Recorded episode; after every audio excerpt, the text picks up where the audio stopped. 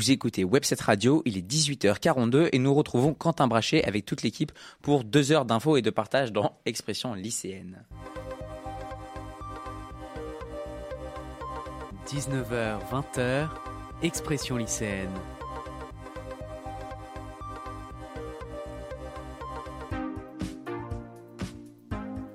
Avec Quentin Brachet sur Webset Radio.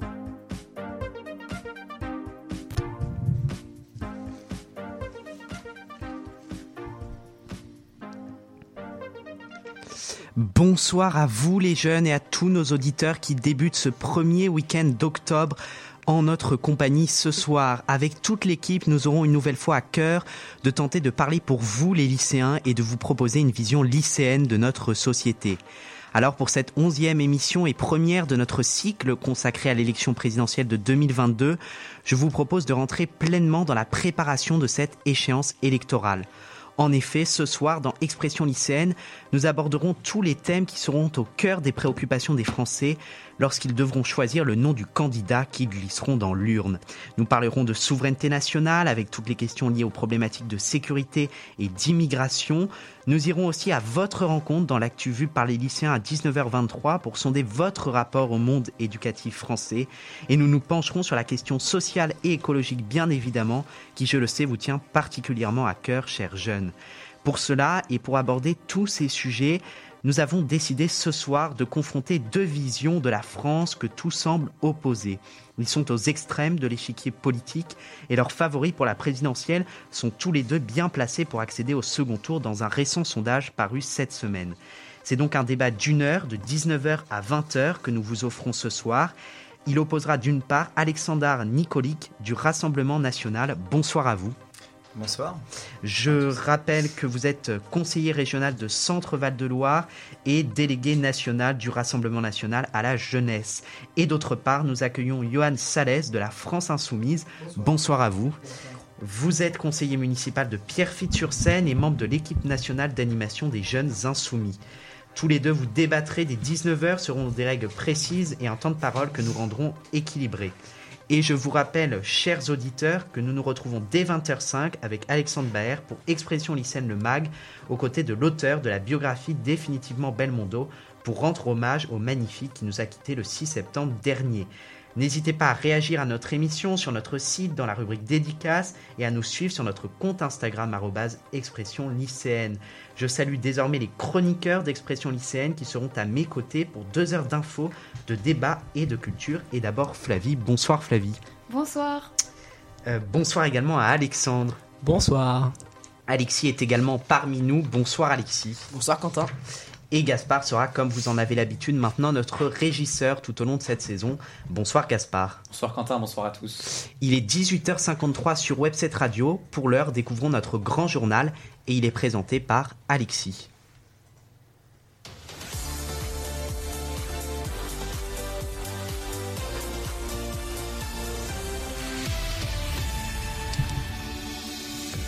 Dans l'actualité ce mois-ci, toujours pas d'horizon pour la fin du pass sanitaire qui pourrait rester en vigueur jusqu'à l'été 2022. Une présidentielle qui resterait donc sous un fond de crise sanitaire et qui continue de voir son nombre de prétendants s'accroître. Yannick Jadot remporte notamment la primaire écologiste. Dans ce journal également, nous reviendrons sur le procès des attentats du 13 novembre qui ont marqué ce dernier mois. Au programme de la prochaine heure, à 19h, un débat très attendu et qui promet d'être passionnant entre Alexandre Nicolic du Rassemblement national et Johan Salès de la France insoumise sur les questions de souveraineté, d'éducation, de société et d'écologie. À 19h53, l'humeur reviendra sur le débat Zemmour-Mélenchon et à 19h57, Flavie nous dressera le portrait d'Angela Merkel. Quant à Gaspard, il reviendra dans Political Power à 19h15 sur la crise des sous-marins notamment et interviewera nos deux invités sur le positionnement et la place de la France à l'étranger. Et puis à 20h05, l'écrivain Laurent Bourdon sera avec nous en studio. On commence ce journal avec un premier point sur les nouvelles annonces gouvernementales concernant la situation sanitaire qui sont tombées ce mercredi. Et oui, effectivement, au menu, euh, la prolongation du pass sanitaire jusqu'à l'été 2022 qui va être voté, même si c'est plus à titre préventif, car le gouvernement ne souhaiterait pas conserver indéfiniment le pass. Cependant, une fin n'est pas à envisager avant plusieurs mois. Toujours du côté du pass sanitaire, il entrait en vigueur cette semaine pour les 12-17 ans. Le gouvernement a également rappelé la fin de la gratuité des tests pour le 15 octobre. Il y a également la PMA qui est entrée en vigueur ce mercredi avec une volonté pour le gouvernement de diminuer les délais d'attente de 12 à 6 mois. En politique, la course à la présidentielle continue de livrer de nouveaux candidats. D'ailleurs, un sondage publié cette semaine par Harris Interactive donne Emmanuel Macron largement vainqueur du premier tour avec Marine Le Pen en outsider, mais qui recule à 16%, désormais talonné par les 13% de Mélenchon, Zemmour et du candidat des Républicains. Un nouveau candidat à gauche déclaré puisque Yannick Jadot a battu Sandrine Rousseau lors de la primaire écologiste, 51% contre 49%. Sandrine Rousseau a annoncé qu'elle se rallierait à Jadot à condition qu'il entende sa voix. On va en savoir plus avec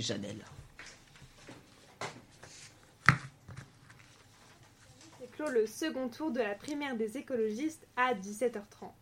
Le député européen Yannick Jadot s'est imposé face à sa rivale, Sandrine Rousseau, de près de 2112 voix.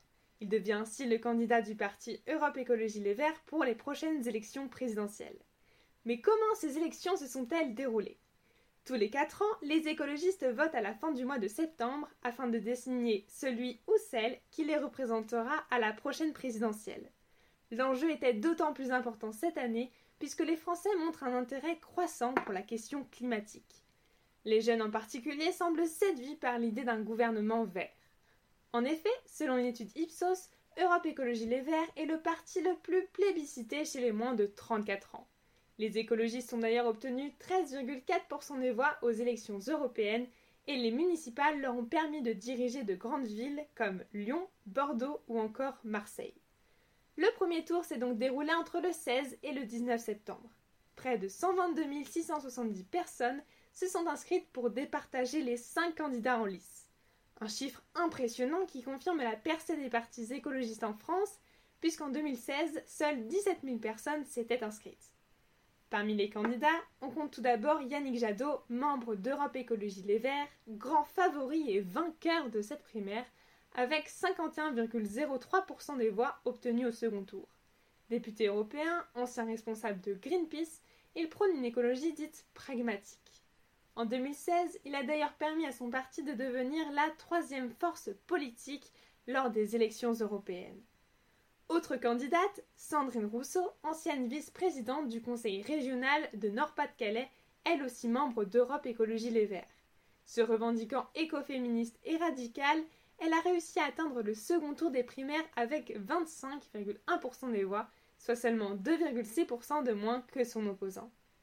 Parmi celles et ceux qui n'ont pas réussi à passer au-delà du premier tour, on compte Éric Piolle, maire Europe Écologie Les Verts de Grenoble, Delphine Bateau, ancienne ministre de l'écologie, membre de Génération Écologie, et enfin Jean-Marc Governatori, conseiller municipal de Nice, centriste du parti Cap Écologie qui ont respectivement obtenu 22,29, 22,32 et 2,35% des voix. Mais alors, quelles sont les chances pour Yannick Jadot de succéder à Emmanuel Macron à l'Élysée? Invité du 20h de mardi sur France 2, il a martelé vouloir être le président du climat. Pour y parvenir, son défi sera de rassembler les écologistes divisés avant la primaire, mais aussi d'imposer sa candidature au sein des candidats de gauche comme l'insoumis Jean-Luc Mélenchon, la maire socialiste de Paris Anne Hidalgo, l'ancien ministre Arnaud Montebourg ou encore le communiste Fabien Roussel. Il devra également prouver que rassembler les Français autour d'une écologie de gouvernement est possible. Et puis on parle de la condamnation de Nicolas Sarkozy dans le procès Big Malion. En effet, dans cette affaire dite des écoutes, l'ancien président a été condamné pour corruption et trafic d'influence à trois ans de prison, dont un ferme. Nicolas Sarkozy, qui, je cite, a été garant de l'indépendance de la justice, s'est servi de son statut d'ancien président pour gratifier un magistrat ayant servi son intérêt personnel, a déclaré la présidente. Mais l'ancien président va faire appel et ne fera sûrement pas de prison ferme. Pourtant, si Nicolas Sarkozy est coupable, il serait peut-être temps d'envoyer un signal fort en le faisant purger sa peine en prison. En effet, tous les hommes naissent et demeurent libres et égaux en droit, c'est dans la DDHC. Et avoir occupé la plus haute fonction de l'État ne déroge pas à ce principe fondamental. L'actualité, c'est aussi le procès des attentats du 13 novembre 2015 qui s'est ouvert le mois dernier avec une tension pesante pour les familles qui attendaient ce moment avec impatience. Le récit avec Zélie. Bonjour à tous, je vais vous parler du procès du 13 novembre qui est ouvert depuis une vingtaine de jours à Paris, donc depuis le 8 septembre et qui va s'étendre euh, durant les huit prochains mois. Il faut tout d'abord savoir qu'il s'agit de la plus grande audience criminelle jamais organisée en France. Effectivement, les proportions elles sont considérables puisque l'on compte 1765 parties civiles et au moins 330 avocats, dont 300 chargés de la défense des parties civiles. On peut rappeler que les attentats de la nuit du 13 novembre perpétrés à Paris comprenant les explosions aux abords du Stade de France, les attaques de six terrasses de café et l'attaque de la salle de concert du Bataclan, ont fait 131 morts et 413 blessés, ce qui fait de cet attentat le plus meurtrier que la France ait jamais connu. Donc cela explique donc l'importance et les moyens mis en place. On peut notamment citer la construction d'une salle d'audience temporaire de 550 places euh, au Palais de justice de Paris. L'île de la Cité où se déroule le procès est soumise à un dispositif de sécurité important. Un périmètre de sécurité a été instauré, des fouilles ont lieu euh, et les circulations routières et piétonnes sont interdites.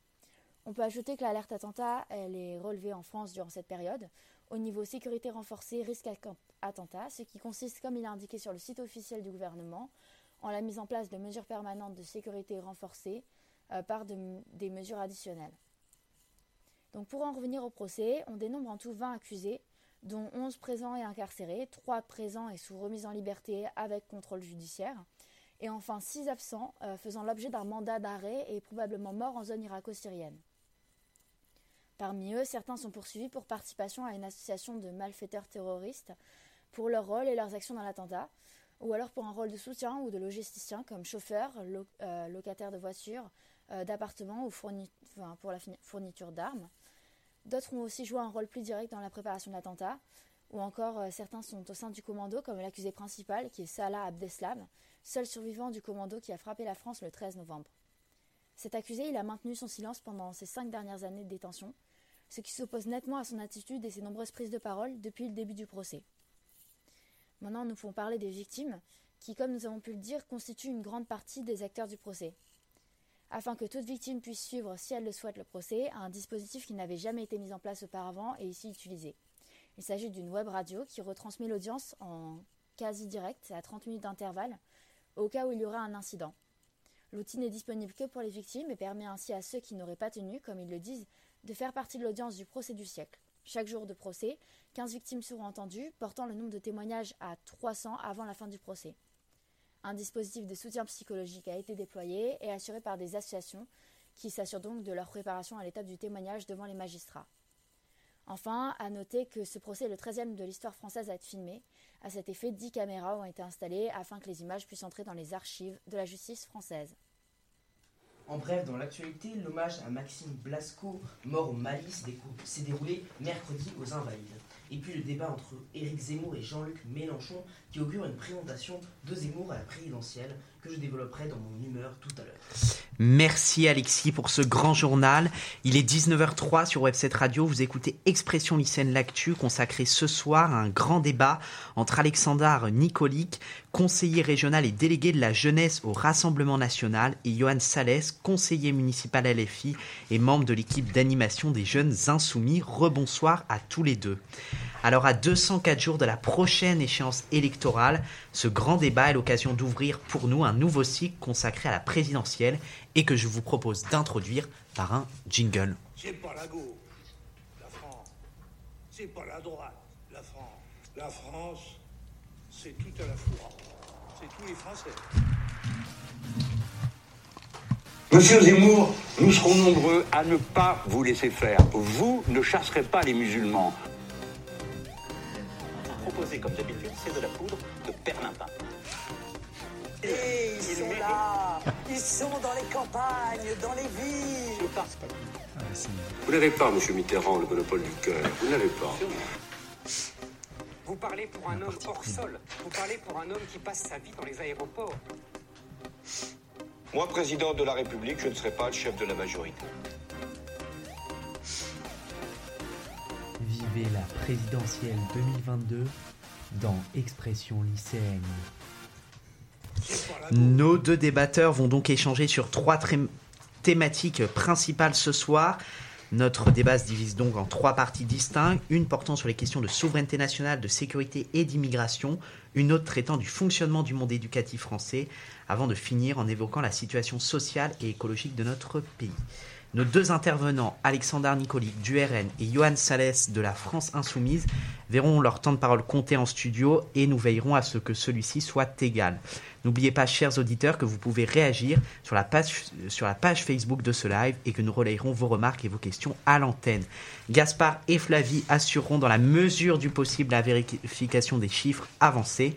Le grand débat d'expression lycéenne est donc lancé après un jingle. Le grand débat du mois. Dans Expression lycéenne.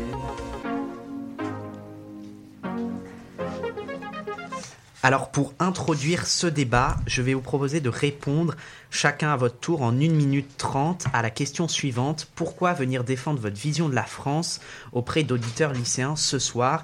Selon le tirage au sort, Johan Salès, c'est à vous de commencer. Alexandre Nicolic, vous terminerez donc ce débat. Bonsoir. Eh bien, euh, la, la, réponse est somme toute assez simple hein, en vérité. C'est-à-dire que globalement, euh, c'est notre génération à laquelle je m'inclus, hein, j'ai à peine 21 ans, euh, qui euh, va devoir résoudre, qui va devoir faire face aux grands défis qui, euh, qui nous attendent. Voilà, que ce soit le défi, le défi climatique, le défi écolo, le, le, le, défi social, car voilà, nous traversons une grande, une grande période de crise sociale actuellement, suite à la crise du Covid notamment.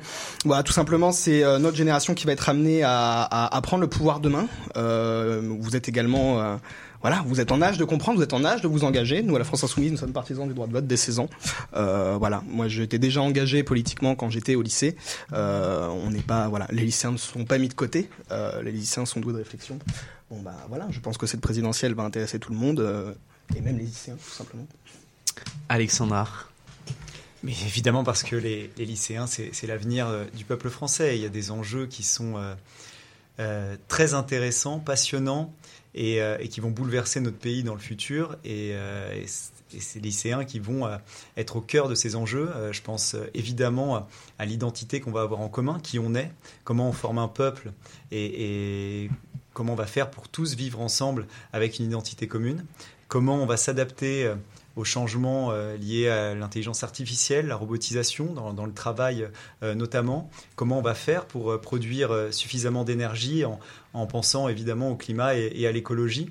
Tous ces enjeux vont bouleverser notre monde, je pense, comme jamais, et, notre pays. Et c'est les lycéens qui seront, je répète, au cœur de ça. Donc évidemment que c'est important d'évoquer auprès des lycéens les différentes visions que, que, nous, on peut avoir et que mon, mon comparse à la France Insoumise peut avoir également.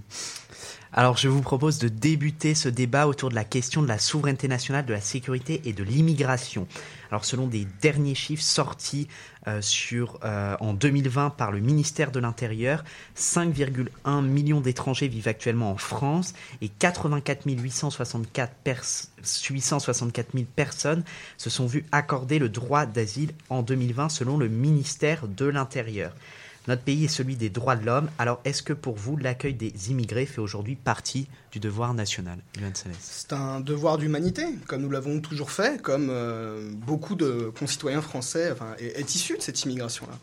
Euh, voilà, nous, sommes nombreux à avoir des parents euh, issus, des grands-parents, une ascendance issue des euh, voilà de, de, nombreux de nombreux de nombreux endroits du monde. Les questions, euh, voilà, déjà L'immigration ainsi sécurité pour moi participe à un climat qui aujourd'hui délétère, à savoir un sécuritarisme ambiant euh, qui, euh, qui, euh, qui, qui, qui, qui, qui, voilà qui n'a ni, qui, qui ni queue ni tête, dans lequel nous nous emballons sans, sans réfléchir à de, de, quoi on parle. Donc la question était est-ce que l'on doit continuer d'accueillir comme on le fait actuellement? Oui, voilà, il en va là de notre devoir d'humanité tout simplement. Et je suis bien curieux de savoir comment, enfin parce que c'est également bien beau d'adopter de, de grandes positions de principe de non on n'accueillera plus de migrants, on fait rien. Bon, on fait quoi? Les gens qui ont traversé la Méditerranée au péril de leur vie, qu'on euh, on les laisse, on les laisse à la frontière, on les laisse, on les laisse mourir dans l'océan.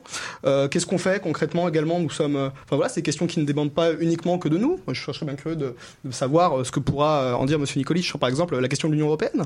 Voilà, on, fait quoi si on sort pas les traités européens sur, sur, sur les questions d'immigration et qu'au du jour au lendemain on veut tout bloquer? C'est pas possible.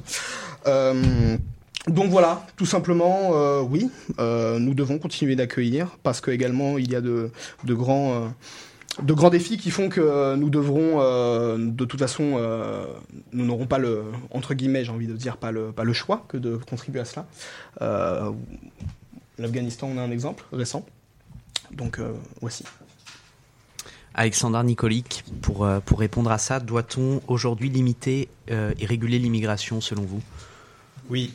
Et je, je vois le titre, au départ c'est souveraineté. Tout à l'heure, euh, vous avez cité euh, la Déclaration des droits de l'homme euh, et, du citoyen. Euh, Pour Nicolas Sarkozy, euh, je rappelle justement que dans cette déclaration, il a dit que toute souveraineté réside dans la nation. Et justement, si on croit à une nation française, on croit qu'on peut modifier les choses. Et donc, on a le choix, euh, monsieur, évidemment qu'on a le choix de savoir qui on accueille sur ce sol. Et évidemment qu'on a le choix aussi de savoir si les personnes qui sont issues d'autres cultures, de cultures exogènes à la nôtre, doivent s'assimiler ou non à la culture française. Et on a le choix de définir aussi qui peut devenir français euh, ou non. Euh, et justement, retrouver un sens euh, à la nationalité française, à la citoyenneté française, pour qu'on puisse vivre ensemble derrière un socle commun, une histoire commune, une langue commune, des valeurs communes, c'est essentiel. Et, euh, c'est pour ça qu'on veut aussi modifier la, possibilité d'avoir la nationalité, euh, justement en s'assimilant à ces valeurs. Il est aujourd'hui ridicule d'imaginer quelqu'un qui se revendique d'un pays étranger, qui parle au quotidien une autre langue, qui montre une appartenance extérieure en, en citant les Français comme une, un peuple exogène, euh, eh bien, euh, c'est ridicule de le considérer comme un Français. Donc, il faut retrouver un sens à tout ça pour qu'on puisse vivre justement ensemble, parce que parce que sinon, ça sera euh, et, on le voit dans toute l'histoire évidemment quand vous avez plusieurs peuples qui vivent sur un même sol, et c'est toujours source de, de conflits. Et c'est justement pour qu'on vive de manière apaisée. J'en sais quelque chose. Vous le savez, moi aussi, je suis fils fils d'étrangers. Mes parents m'ont appris justement que si je veux vivre sur ce, sur ce sol, je dois m'assimiler à tout ce qui fait la France, sinon je vais vivre dans un pays dont je me ressens. C'est juste logique et presque tous les pays du monde font comme ça. Et, euh, aujourd'hui, on n'a plus la capacité aussi économique de continuer à accueillir des, personnes. Et justement, si vous les accueillez, vous, évoquiez euh, tout à l'heure euh, le fait qu'ils mouraient dans, la mer Méditerranée. Si vous régularisez systématiquement, si vous les accueillez, si vous leur disiez, si vous leur dites pardon, venez, venez, venez, vous allez évidemment faire un, appel d'air et, et vous allez faire venir beaucoup d'immigrés en plus qui vont encore mourir dans la mer et c'est évidemment pas ce qu'on veut. Il faut montrer qu'aujourd'hui euh, euh, on veut mettre des limites et que ça ne sert à rien de euh, franchir, euh, franchir la mer Méditerranée. Vous allez faire quoi? Vous allez accueillir un milliard 200 millions d'Africains, monsieur? Enfin, c'est ridicule. Johan Salès, si vous souhaitez répondre, Oui, vous êtes donc un du peu en coup, retard. euh, bon, la question, c'est tout simplement, donc du coup, euh, on, on- on fait comment? Moi, je, voilà, j'ai besoin de, j'ai besoin de concret. euh, j'ai vu quand même beaucoup de choses que je, trouve assez, assez, enfin, j'ai entendu beaucoup de choses que je trouve assez floues. On parle de culture, de culture exogène, de, de- de personnes Oui. qui ne parlaient pas la, la- la- la langue française. Mm. Bon, je suis désolé, moi, mes, mes arrière-grands-parents qui sont arrivés en France, ils ne maîtrisaient pas le français. Ils ont appris, voilà, comme tout le monde, comme ça se fait encore aujourd'hui. Voilà, comme, comme, comme, on peut le voir, les gens, euh, voilà, vous prenez, euh, vous prenez le tramway à 5 heures du matin, ce sont des personnes euh, qui sont de braves travailleurs, qui, qui ne parlent pas français, qui sont là, qui travaillent, qui ont un attachement, qui ont un attachement à la France. Plusieurs peuples, enfin, plusieurs peuples sur le même sol, mais l'histoire de la France, monsieur, c'est c'est ainsi construite? Non. Euh, ah, Non, c'est des gens qui viennent et qui se, qui se mettent à adapter, à s'adapter justement à ce qui fait la France. Et, et c'est pas des peuples qui viennent, c'est des individus qui, c'est des individus qui s'adaptent et qui s'assimilent au peuple français et qui deviennent français. Bon, bah, très bien. Donc, dans, dans quel cas, déjà, on, on part d'un- prérequis qui n'est pas le même, qui est savoir qu'est-ce que, euh, comment s'est construite la France. Bon, voilà. Moi, je, je- je- je suis dans l'idée que euh, voilà, la, la- la nation française s'est construite, euh, voilà, s'est construite par elle-même, est une nation idée, et que Justement. oui, et que justement, à travers notre histoire, divers peuples L'assimilation C'est co- que divers peuples ont, ont- ont cohabité. La capacité économique de les accueillir. Alors là, l'argument économique, je vais, c'est je vais répondre là parce que là juste c'est- c'est de- depuis tout- toujours. Enfin, vous savez que enfin l'immigration c'est surtout depuis la, la fin du 19e et ensuite ça s'est accéléré euh, dans les années 20 et justement il y avait des règles très strictes sur l'assimilation. Il y a un million d'Italiens qui travaillaient même pour beaucoup et qui sont retournés en Italie parce qu'ils s'étaient pas assimilés à la France et que la France considérait que c'était inadaptable. Donc, vous si êtes également partisan du fait que la France est une nation de Gaulois, c'est ça? Bah, je considère moi que mes ancêtres sont gaulois parce que je, me, je prends tout ce qui vient. J'ai eu la nationalité française par ce sol, donc je prends l'histoire de ce sol, c'est juste de la logique. Et la, nation- et la nationalité française est une nation. Enfin, et le, le peuple français est un peuple historiquement gaulois. Les historiens qui nous écoutent apprécieront. Euh, Mais bien sûr, non mais, non mais évidemment, c'était des Gaulois qui vivaient sur ce sol. On va pas refaire, on va pas parler d'histoire. mais moi, ce qui me gêne quand vous parlez, Bretons, quand, vous évo- Ibères. quand vous évoquez juste le, le, le côté, il y a, c'est des travailleurs qui travaillent, dans- qui viennent, qui sont dans le tramway et tout. C'est, c'est toujours systématique en fait. Enfin. Avec, avec euh, des, des gens de, de votre mouvement politique, c'est que vous considérez que les gens sont des chiffres en fait. Juste des, des, des- ils travaillent, c'est des chiffres, euh, ils n'ont aucune réalité intérieure. Mais que vous le vouliez ou non, ils ont une culture, ils ont une culture propre et ça a des conséquences. Et c'est pour ça que dans certains des, c'est quartiers, des gens ou des chiffres que vous laissez crever à la frontière, du coup? Mais c'est vous qui, les, qui, qui entraînez la mort de beaucoup de personnes justement en voulant les accueillir. Mais vous, pensez que vous allez régler le problème de l'Afrique en, en, en faisant venir des... des J'ai pas des- la prétention de vouloir régler la la- la- le problème de l'Afrique. Déjà, reste à définir qu'est-ce que le problème de l'Afrique. Moi, très, justement, très humblement, j'estime que si des personnes estiment qu'elles doivent fuir leur, euh, leur, leur pays pour aller euh, vivre. Parce qu'elles sont plus pauvres, c'est pour ça qu'il que C'est pas une question, sont plus Si, pauvres. si. Bah, c'est- C'est pas une question de pauvreté, c'est une question. faut- faut- faut- faut- il ne faut pas nier la, comment dire le, le- le- le- le- la- la déchirure que c'est pour ces personnes qui quittent leur pays. Ce n'est pas une question de pauvreté. Ce n'est pas bah tiens je gagne pas assez bien ma vie, bouffe, allez je vais taper 1500 km pour aller mieux gagner ma vie ailleurs. C'est parce qu'elles y sont forcées. Non, elles y sont pas forcées. C'est justement. Je vous Ah invite bon à lire le, le- le livre de Stephen Smith, La rue vers l'Europe. Il explique ça clairement. C'est surtout en fait des, des gens qui ont les moyens de payer les passeurs. Donc c'est pas le petit pauvre, euh, vraiment le plus pauvre qui vient. En fait, justement. Et plus vous plus vous vous incitez à venir, et plus vous donnez d'ailleurs de l'argent en Afrique, c'est un autre sujet. Plus vous créez des, des, des filières d'immigration. Et vous, vous consommez et vous donnez de l'argent aussi à des mafieux, à des passeurs. Mais c'est un sujet passionnant. Ah, alors je vous propose de, de passer à une, à une autre question. Euh, certains quartiers sont qualifiés par des spécialistes et des politiques de territoires perdus de la République et sont décrits comme des lieux où le communautarisme fait légion et les pratiques anti-républicaines y seraient nombreuses. Le film Bac Nord illustrait d'ailleurs récemment cette réalité en montrant les quartiers nord de Marseille inaccessibles pour les forces de l'ordre où les dealers feraient la loi. Alors, est-ce que vous êtes d'accord avec cette appellation de territoire perdu de la République Comment reconquérir euh, ces quartiers et comment lutter plus largement contre le communautarisme Johan Saleh, vous avez un peu de retard sur le temps de parole. Ah, Qu'est-ce qu'on appelle? Enfin moi je pense que c'est plutôt des quartiers qui ont été délistés de la République. Euh, voilà. Enfin, Qu'est-ce qu'on entend par, par quartier euh, perdu la République? Moi j'aimerais pareil. On, parle de, on parle de grandes positions de principe. Moi j'aimerais bien savoir qu'est-ce qu'on entend communautarisme. Moi voilà. Vous voyez, j'habite au 93. Je suis élu 93. J'y habite. J'y habité toute ma vie. Moi, je, je- quand, je me, quand je me promène dans la rue, euh, ma, première question, c'est pas, oh, bah tiens, euh, le communautarisme euh, aujourd'hui en Seine-Saint-Denis. Pour moi, c'est voilà, c'est une non-question simplement. Une question du communautarisme. Alexandra Alors, ils ont été délaissés, il y a 90 milliards qui ont été mis euh, ces 40 dernières années. Il y a des plans de rénovation urbaine euh, constamment qui sont mis, justement avec l'argent euh, des contribuables qui habitent ailleurs.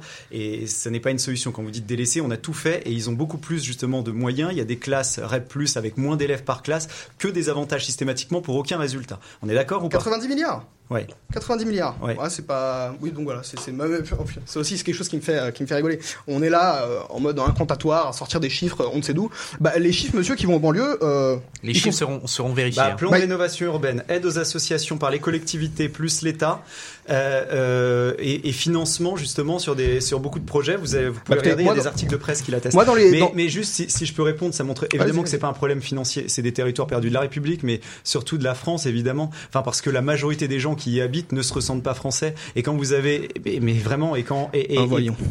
Oui, monsieur. Et, je peux vous dire que quand on parlait, parce qu'il y a deux aspects, il y a l'insécurité et il y a le, fait de pas se ressentir français sur sur sur ce territoire. Mais si vous si vous avez l'honnêteté de le reconnaître, et puis je pense que tous ceux qui écoutent et qui fréquentent les quartiers, parce que je sais pas si c'est votre cas, euh, mais euh, auront l'honnêteté de reconnaître évidemment que la majorité des gens considèrent que les Français, les Francs, c'est d'autres personnes et, euh, et parlent avec d'autres codes culturels. C'est évident sur la manière de s'habiller, sur la manière de parler. Et aujourd'hui, on peut pas accepter ça évidemment, et c'est même compliqué d'assimiler des gens qui vivent dans ces quartiers-là, parce que quand vous avez euh, rien ou presque qui sort de la culture arabo-musulmane, à part le McDo qui est américain, c'est compliqué de se ressentir français dans ces quartiers-là. Donc ce qu'on peut faire pour que ces quartiers deviennent des quartiers comme les autres, c'est justement remettre de la France plutôt que d'y investir des milliards en pure perte. Et juste, je vais raconter une expérience personnelle parce que Bac apparemment, ce serait un peu trop, euh, ça irait un peu trop loin. J'étais pompier, euh, pompier avant. Il y a des quartiers, effectivement, où on était obligé de promettre que les policiers n'allaient pas suivre. Et où ils disaient, ici, c'est pas la France, justement. Parce et faudrait s'interroger sur savoir pourquoi les, euh, Mais il y a- pourquoi il ils a- se il ressentent pas français Malgré bah, des milliards qui non, sont mis, malgré, malgré Bon, la attendez, gauche euh, qui, tienne ses- qui tient ces villes, parce que c'est vous qui tenez ces villes, donc c'est de Ah votre bon faute. Oui, Ah bien sûr. bah, Donnez-moi les, donnez-moi les noms des villes, j'arrive à Non, mais enfin, vous parlez du 93 ou du 94. Oui, très les communistes ont tenu toutes ces villes. Ah, je suis communiste, c'est nouveau. Bah, ben, la France insoumise ou des proches, euh, des proches communistes, en tout cas la gauche. Et ils ont tenu toutes ces villes. Vous avez été aussi au pouvoir, mais qu'est-ce qui a été fait Ah Vous avez donné, vous avez mis énormément. Ça ne marche pas. Ah bah, Vos moyens ne marchent pas. donnez-moi pouvoir demain, Vous vous, verrez que ce pays vous aura dans une des autre schémas qui ont 30-40 ans et qui n'ont pas marché. Bon, très bien. Premièrement, sur la question économique, moi les chiffres que j'ai, c'est euh, les chiffres. Donc du coup, bon bah voilà, c'est dans le budget de l'État, c'est euh, les chiffres de la politique de la ville. Il y a un ministère pour ça. Euh, c'est euh, 488, 498 millions en 2020. Bon, ça fait euh, 8 euros par habitant. Moi, je trouve pas ça si faramineux que ça. Hein. Euh, à un moment donné, 8 balles par habitant, c'est quoi? Bah, C'est un kebab, voilà, tout simplement. Euh, sur ce qu'après, la question de voilà de l'assimilation. Alors, on, entend des délires ici où je vous jure, ça, ça, ça, ça ne sort jamais des studios de radio et de télévision, ce genre de truc. Euh, Non mais vous rigolez Moi je sors jamais des studios de télévision. ah non, ce genre de propos, ce genre de propos ne sort jamais des, des studios de radio et de télévision. Moi, quand je me, ah, je vous dis, quand je me trimballe dans la rue, j'entends pas des gens qui me disent, je me sens pas français. Maintenant, ce que la question policière, ça c'est très intéressant. Euh, pourquoi faut, faudrait peut-être s'interroger sur euh, l'appréhension que euh, les gens ont envers la police. Peut-être que c'est parce que derrière, aujourd'hui, la police que euh, l'on a n'est pas une police républicaine. Mais la police a peur, une- monsieur. Enfin, la police ose même pas y aller, mais vous rigolez. Enfin, c'est justement, c'est des quartiers perdus parce que les gens, quand ils portent plainte et ou, ou quand ils appellent les flics, ils viennent même pas tellement ils ont peur. C'est des quartiers où c'est vraiment plus l'autorité française qui, qui dicte ce qui est bien ou mal. Enfin, vous rigolez ou quoi? Les profs peuvent, peuvent plus rien faire, les, les pompiers peuvent difficilement y aller, les flics peuvent plus y aller. Et, et vous êtes là en train de, de dire que peut-être que les policiers vont, peut-être trop loin parce que que peut-être que peut-être que vous considérez Vous que vous juste dites- le fait de à aucun passer, moment c'est vous- peut-être trop grave. À aucun moment vous ne considérez que c'est une question de condition de vie par hasard. Je sais pas, hein, je pose ça là. Bah, alors c'est intéressant parce que justement dans les années 60 quand ces quartiers ont été construits il n'y avait pas ces problèmes sociaux en fait et il n'y avait pas ces problèmes de délinquance donc en fait c'est arrivé après c'est arrivé justement c'est- non non mais c'est nier les problèmes euh, que rencontrent aujourd'hui ces gens dans les quartiers, monsieur. C'est nier les mais, problèmes. mais Écoute- justement, moi j'essaie d'y apporter des solutions. Vos solutions, elles ont été essayées, elles ne marchent pas. Vous les rajoutez encore plusieurs dizaines de milliards ou pas? C'est ça votre solution? Moi, je veux investir de l'argent où il y a besoin qu'on investisse. mais, Moi, mais- je veux mais ça veut dire quoi investir de l'argent? Je vous propose de, de passer. Il y a- a- euh, On a supprimé la fiscalité dans ces quartiers. On y a investi des milliards dans des plans de rénovation urbaine, dans des projets, dans des associations, dans les écoles avec des avantages. Maintenant, on veut faire de la discrimination. Réimplanter possible. des services a publics. Réimplanter des Mais services il y en a des publics. Ah. Il y en a bon beaucoup moins dans la ruralité. Vous rigolez ou quoi Ah, donc maintenant, une où il y a- compétition. Voilà, endroits on où il y a met. plus de médecins, les endroits où il y a a- a rien à proximité. Enfin, vous rigolez. Bon, bah voilà, a on entend des choses intéressantes. Maintenant, met en, en confrontation la ruralité et les Non, parce que c'est ces gens-là qui paient de plus en plus d'impôts, justement, qui ont été mis dans les quartiers pour aucun résultat. Donc c'est là une autre politique qu'il faut changer pour les habitants des quartiers, pour leur ramener de la sécurité et pour qu'ils puissent vivre dans tous les autres, comme dans tous les autres endroits en Voilà, France. on y arrive. Je parle de services publics, d'investissement, d'argent, et puis on me parle de sécurité. Voilà, on, on- on en est là. je vous, je vous Parce que c'est la première des libertés. C'est le premier problème des gens qui vivent dans ces quartiers. je Ah vous non, non, la première des libertés, monsieur, c'est de la sûreté. Je C'est vous dans les propose de passer à une, à une euh, nouvelle euh, thématique, à la deuxième thématique de, de ce débat. Il est 19h22 dans l'expression lycéenne L'Actu. Euh, donc, euh, nous organisons ce soir un grand débat et c'est l'heure de faire une pause dans ce débat pour donner la parole à Gaspard pour Political Power. Il vous interpellera ensuite, chers invités, sur la souveraineté et la position de la France à l'international. Tout cela, c'est après un jingle.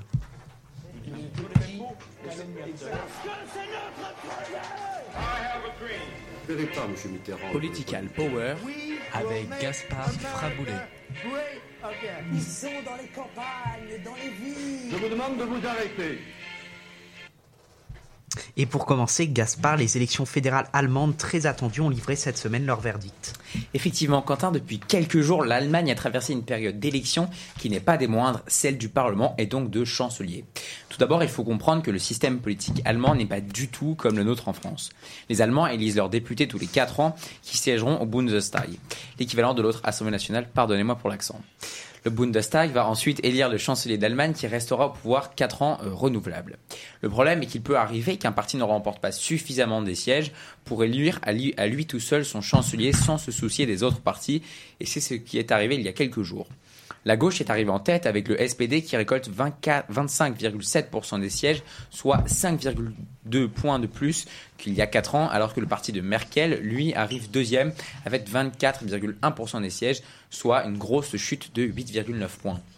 Alors les partis sont obligés de créer une coalition entre eux pour être majoritaires et élire leur chancelier, et entre la particularité de la politique allemande, les couleurs.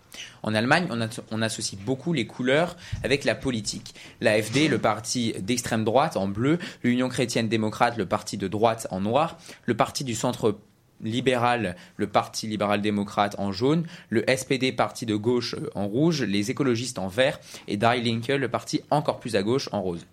Cette année, les Verts et les libéraux vont faire basculer ces élections en formant une coalition avec un autre parti. On peut supposer à une création de la coalition jamaïcaine entre les Noirs, les Verts et les Jaunes, soit le drapeau de la Jamaïque, ou alors la coalition feu tricolore avec les rouges, les jaunes et les verts. Vous l'aurez compris, euh, les couleurs du feu tricolore. Pour l'instant, le nom du chancelier n'est pas encore connu et ne le sera pas du tout tout de suite dans quelques mois. En tout cas, l'Allemagne ferme une grande page de sa politique étrangère, de sa politique, pardon, l'ère Merkel, qui a décidé au bout de son quatrième mandat de ne plus être chancelière. L'actualité politique internationale du mois dernier, c'est aussi cette crise diplomatique qui va nous intéresser dans quelques instants dans notre débat entre l'Australie, la France et les États-Unis. Tout à fait, c'est ce qu'on appelle la crise des sous-marins qui a éclaté il y a quelques semaines et cela a engendré, on peut le dire, les débuts d'une crise diplomatique entre Paris et Washington. En 2016, l'Australie signe un contrat de 56 milliards d'euros avec la France pour la construction et la livraison de sous-marins et c'est l'entreprise Naval Group qui remporte l'appel d'offres. À ce moment-là, la France a très bien joué son coup. L'opération aurait dû rapporter 8 milliards d'euros à notre économie. Le 16 septembre, l'Hexagone apprend que l'Australie rompt son contrat avec la France au profit de sous-marins nucléaires américains dans le cadre d'une alliance entre Washington, Canberra et Londres. La France s'est bien sûr sentie trahie et a montré son mécontentement en rappelant ses ambassadeurs euh, des pays concernés en France, ce qui montre l'importance de cette crise. Cet épisode s'est terminé il y a quelques jours avec un entretien téléphonique entre Biden et Macron qui a sûrement payé une meilleure euh, entente des relations franco-américaines. Alors, juste Gaspard, avant de, poser euh, tes questions, euh, Flavie a vérifié un chiffre qui était avancé par Alexandre Nicolic tout à l'heure. oui, en effet, j'ai vérifié le, chiffre du hmm. plan de rénovation des 9 milliards qui est effectivement bien, vérifier. Quoi. Donc, donc, le chiffre est, est, vrai. Et si je puis ajouter pour, euh, pour Johan Sall, le chiffre des 8 euros par habitant est aussi vrai. ok. Voilà. Gaspard, c'est à toi. Donc je reviens à, mes questions sur la euh, diplomatie française. Dans le cadre de notre débat ce soir, on va s'intéresser à la souveraineté française illustrée par cette crise. Pour vous, qu'est-ce que cette crise révèle de notre puissance diplomatique? Et au final, est-ce que la France est-elle assez ferme sur sa diplomatie? Alors, Johan Salle, pour des questions de, de temps, comme vous êtes, euh, vous êtes en retard. Oui, eh bien sur cette question, euh, une fois encore, euh, se comporter, enfin, il serait peut-être temps d'apprendre que se comporter tel les vassaux des États-Unis euh, ne nous apporte rien de rien de bon. on se retrouve dans cette situation pourquoi? Bon, tout simplement via l'OTAN. Je pense qu'il serait peut-être temps, ce qui était d'ailleurs la position euh, de De Gaulle, hein, qui n'est pas connu pour être un bien gauchiste, euh, de sortir du commandement intégré de l'OTAN. Euh, c'est à cause de cette, à cause de cela qu'on se retrouve dans cette situation. J'aimerais également avoir un mot sur une question dont on ne parle pas assez sur la dite affaire des sous-marins. On parle beaucoup de la position de la France à l'international. ça, ça, ça Très bien, on est d'accord sur le fait qu'on euh, s'en retrouve, euh, on s'en ressort euh, souillé, humilié. Mais également la question, euh, une autre question de souveraineté qui est posée, c'est la question économique. C'est-à-dire que Naval Group, on, on, est en train de mettre des milliers de personnes au chômage avec cette affaire. Hein. L'économie de la ville de Cherbourg est, est grandement basée, est grandement basée là-dessus. Donc c'est peut-être l'occasion de réfléchir à un nouveau mode économique, à réfléchir à comment on gère notre notre, notre souveraineté et peut-être pour Naval Group euh, l'heure de se euh, recentrer sur euh, le régalien. C'est une réaction bah, je, suis d'accord sur l'OTAN. je crois que ça va être notre seul point d'accord. et, le fait qu'on soit soumis aux, Américains et à la politique américaine systématiquement et qu'on ne tire aucune leçon de ce qui peut être fait, parce que c'est jamais dans nos intérêts. je rappelle juste que ce que viennent de faire les Australiens, c'est ce qu'on avait fait aux Russes il y a, a 5-6 ans, après le, conflit en, en Crimée à la demande des Américains. Là, on s'était, on n'avait pas respecté euh, euh, notre engagement euh, sur, sur une commande de navire. Et, euh, et là, on, donc on, on avait trouvé ça normal à l'époque. Là, on, a subi la même chose et on avait fait ça pour satisfaire notre allié américain. C'est comme ça qu'il nous le rend. c'est systématiquement toujours dans le même sens et, et, on constate que nos positions géopolitiques sont systématiquement rangées derrière celles des Américains. Et encore une fois, c'est souvent pas dans nos intérêts. Il faut que la, France retrouve sa propre voie. Et euh, c'est ce que euh, Marine Le Pen fera euh, si, elle l'emporte, évidemment. On, termine sur ça. Vous avez parlé tout à l'heure de l'OTAN. Pourquoi le, Rassemblement national et la France insoumise veulent absolument quitter l'OTAN? Non, mais c'est juste que l'OTAN. Ah, non, non, vas-y. c'est déjà l'OTAN en fait ça avait été ça avait été créé pour s'opposer au pacte de Varsovie mhm. et s'opposer aux soviétiques aujourd'hui aujourd'hui il n'y a plus de, de menaces soviétiques certains pays peuvent essayer de fantasmer sur une vision euh, impérialiste euh, russe. Moi, je constate surtout euh, une vision américaine impérialiste sur, sur dans notre pays chinoise également. C'est surtout, enfin, ça sera les deux puissances dans l'avenir. J'espère qu'il y en aura une troisième parce qu'on a beaucoup de, de, qualités et on pourrait retrouver cette grandeur. Quand mon, collègue citait, Monsieur Salès citait, citait De Gaulle, qui disait la, la France la France ne serait pas la France sans la grandeur.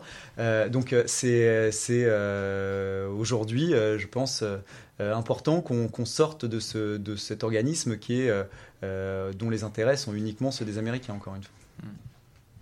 Johan Salès. Oui, bon bah voilà, à un moment donné, euh, la nation française n'a pas à être soumise à une quelconque autre euh, puissance. Voilà.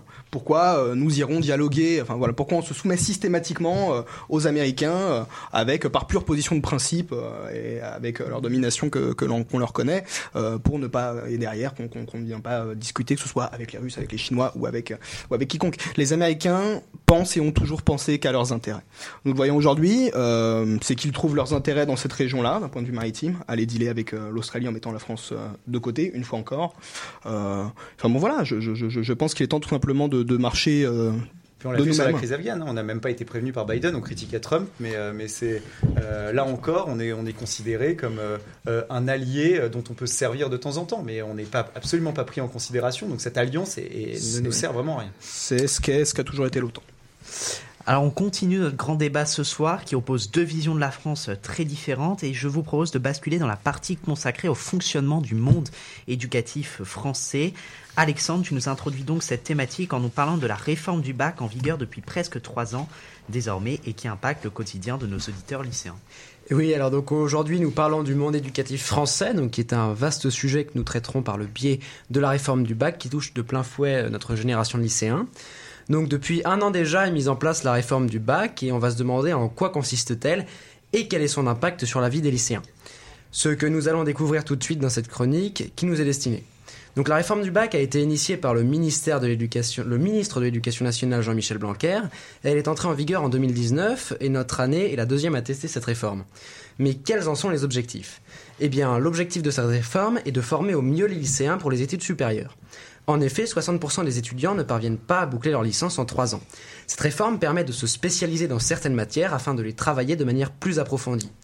Mais en quoi consiste-t-elle exactement? Eh bien alors, il y a cinq changements majeurs qui sont vraiment concrets.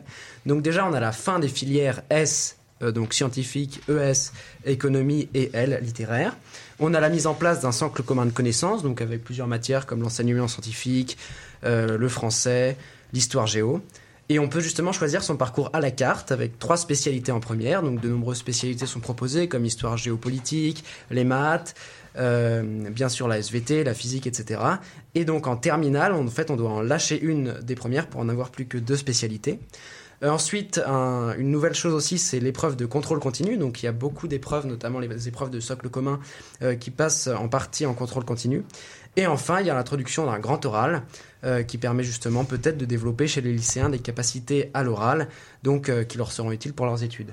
Tu es donc parti à la rencontre d'une lycéenne pour connaître son avis sur cette réforme. On écoute et on revient juste après. Alors toi, est-ce que tu trouves que cette réforme, elle est bien?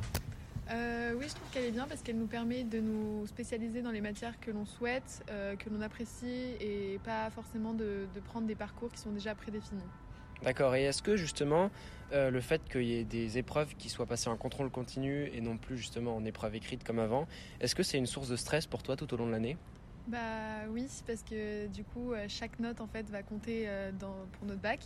Donc c'est sûr que bah, là, on a la pression pour pas rater aucun examen et plus euh, un seul qui compte. Maintenant, c'est tous. Et la Donc, pression, elle est mise par toi ou par les profs plutôt?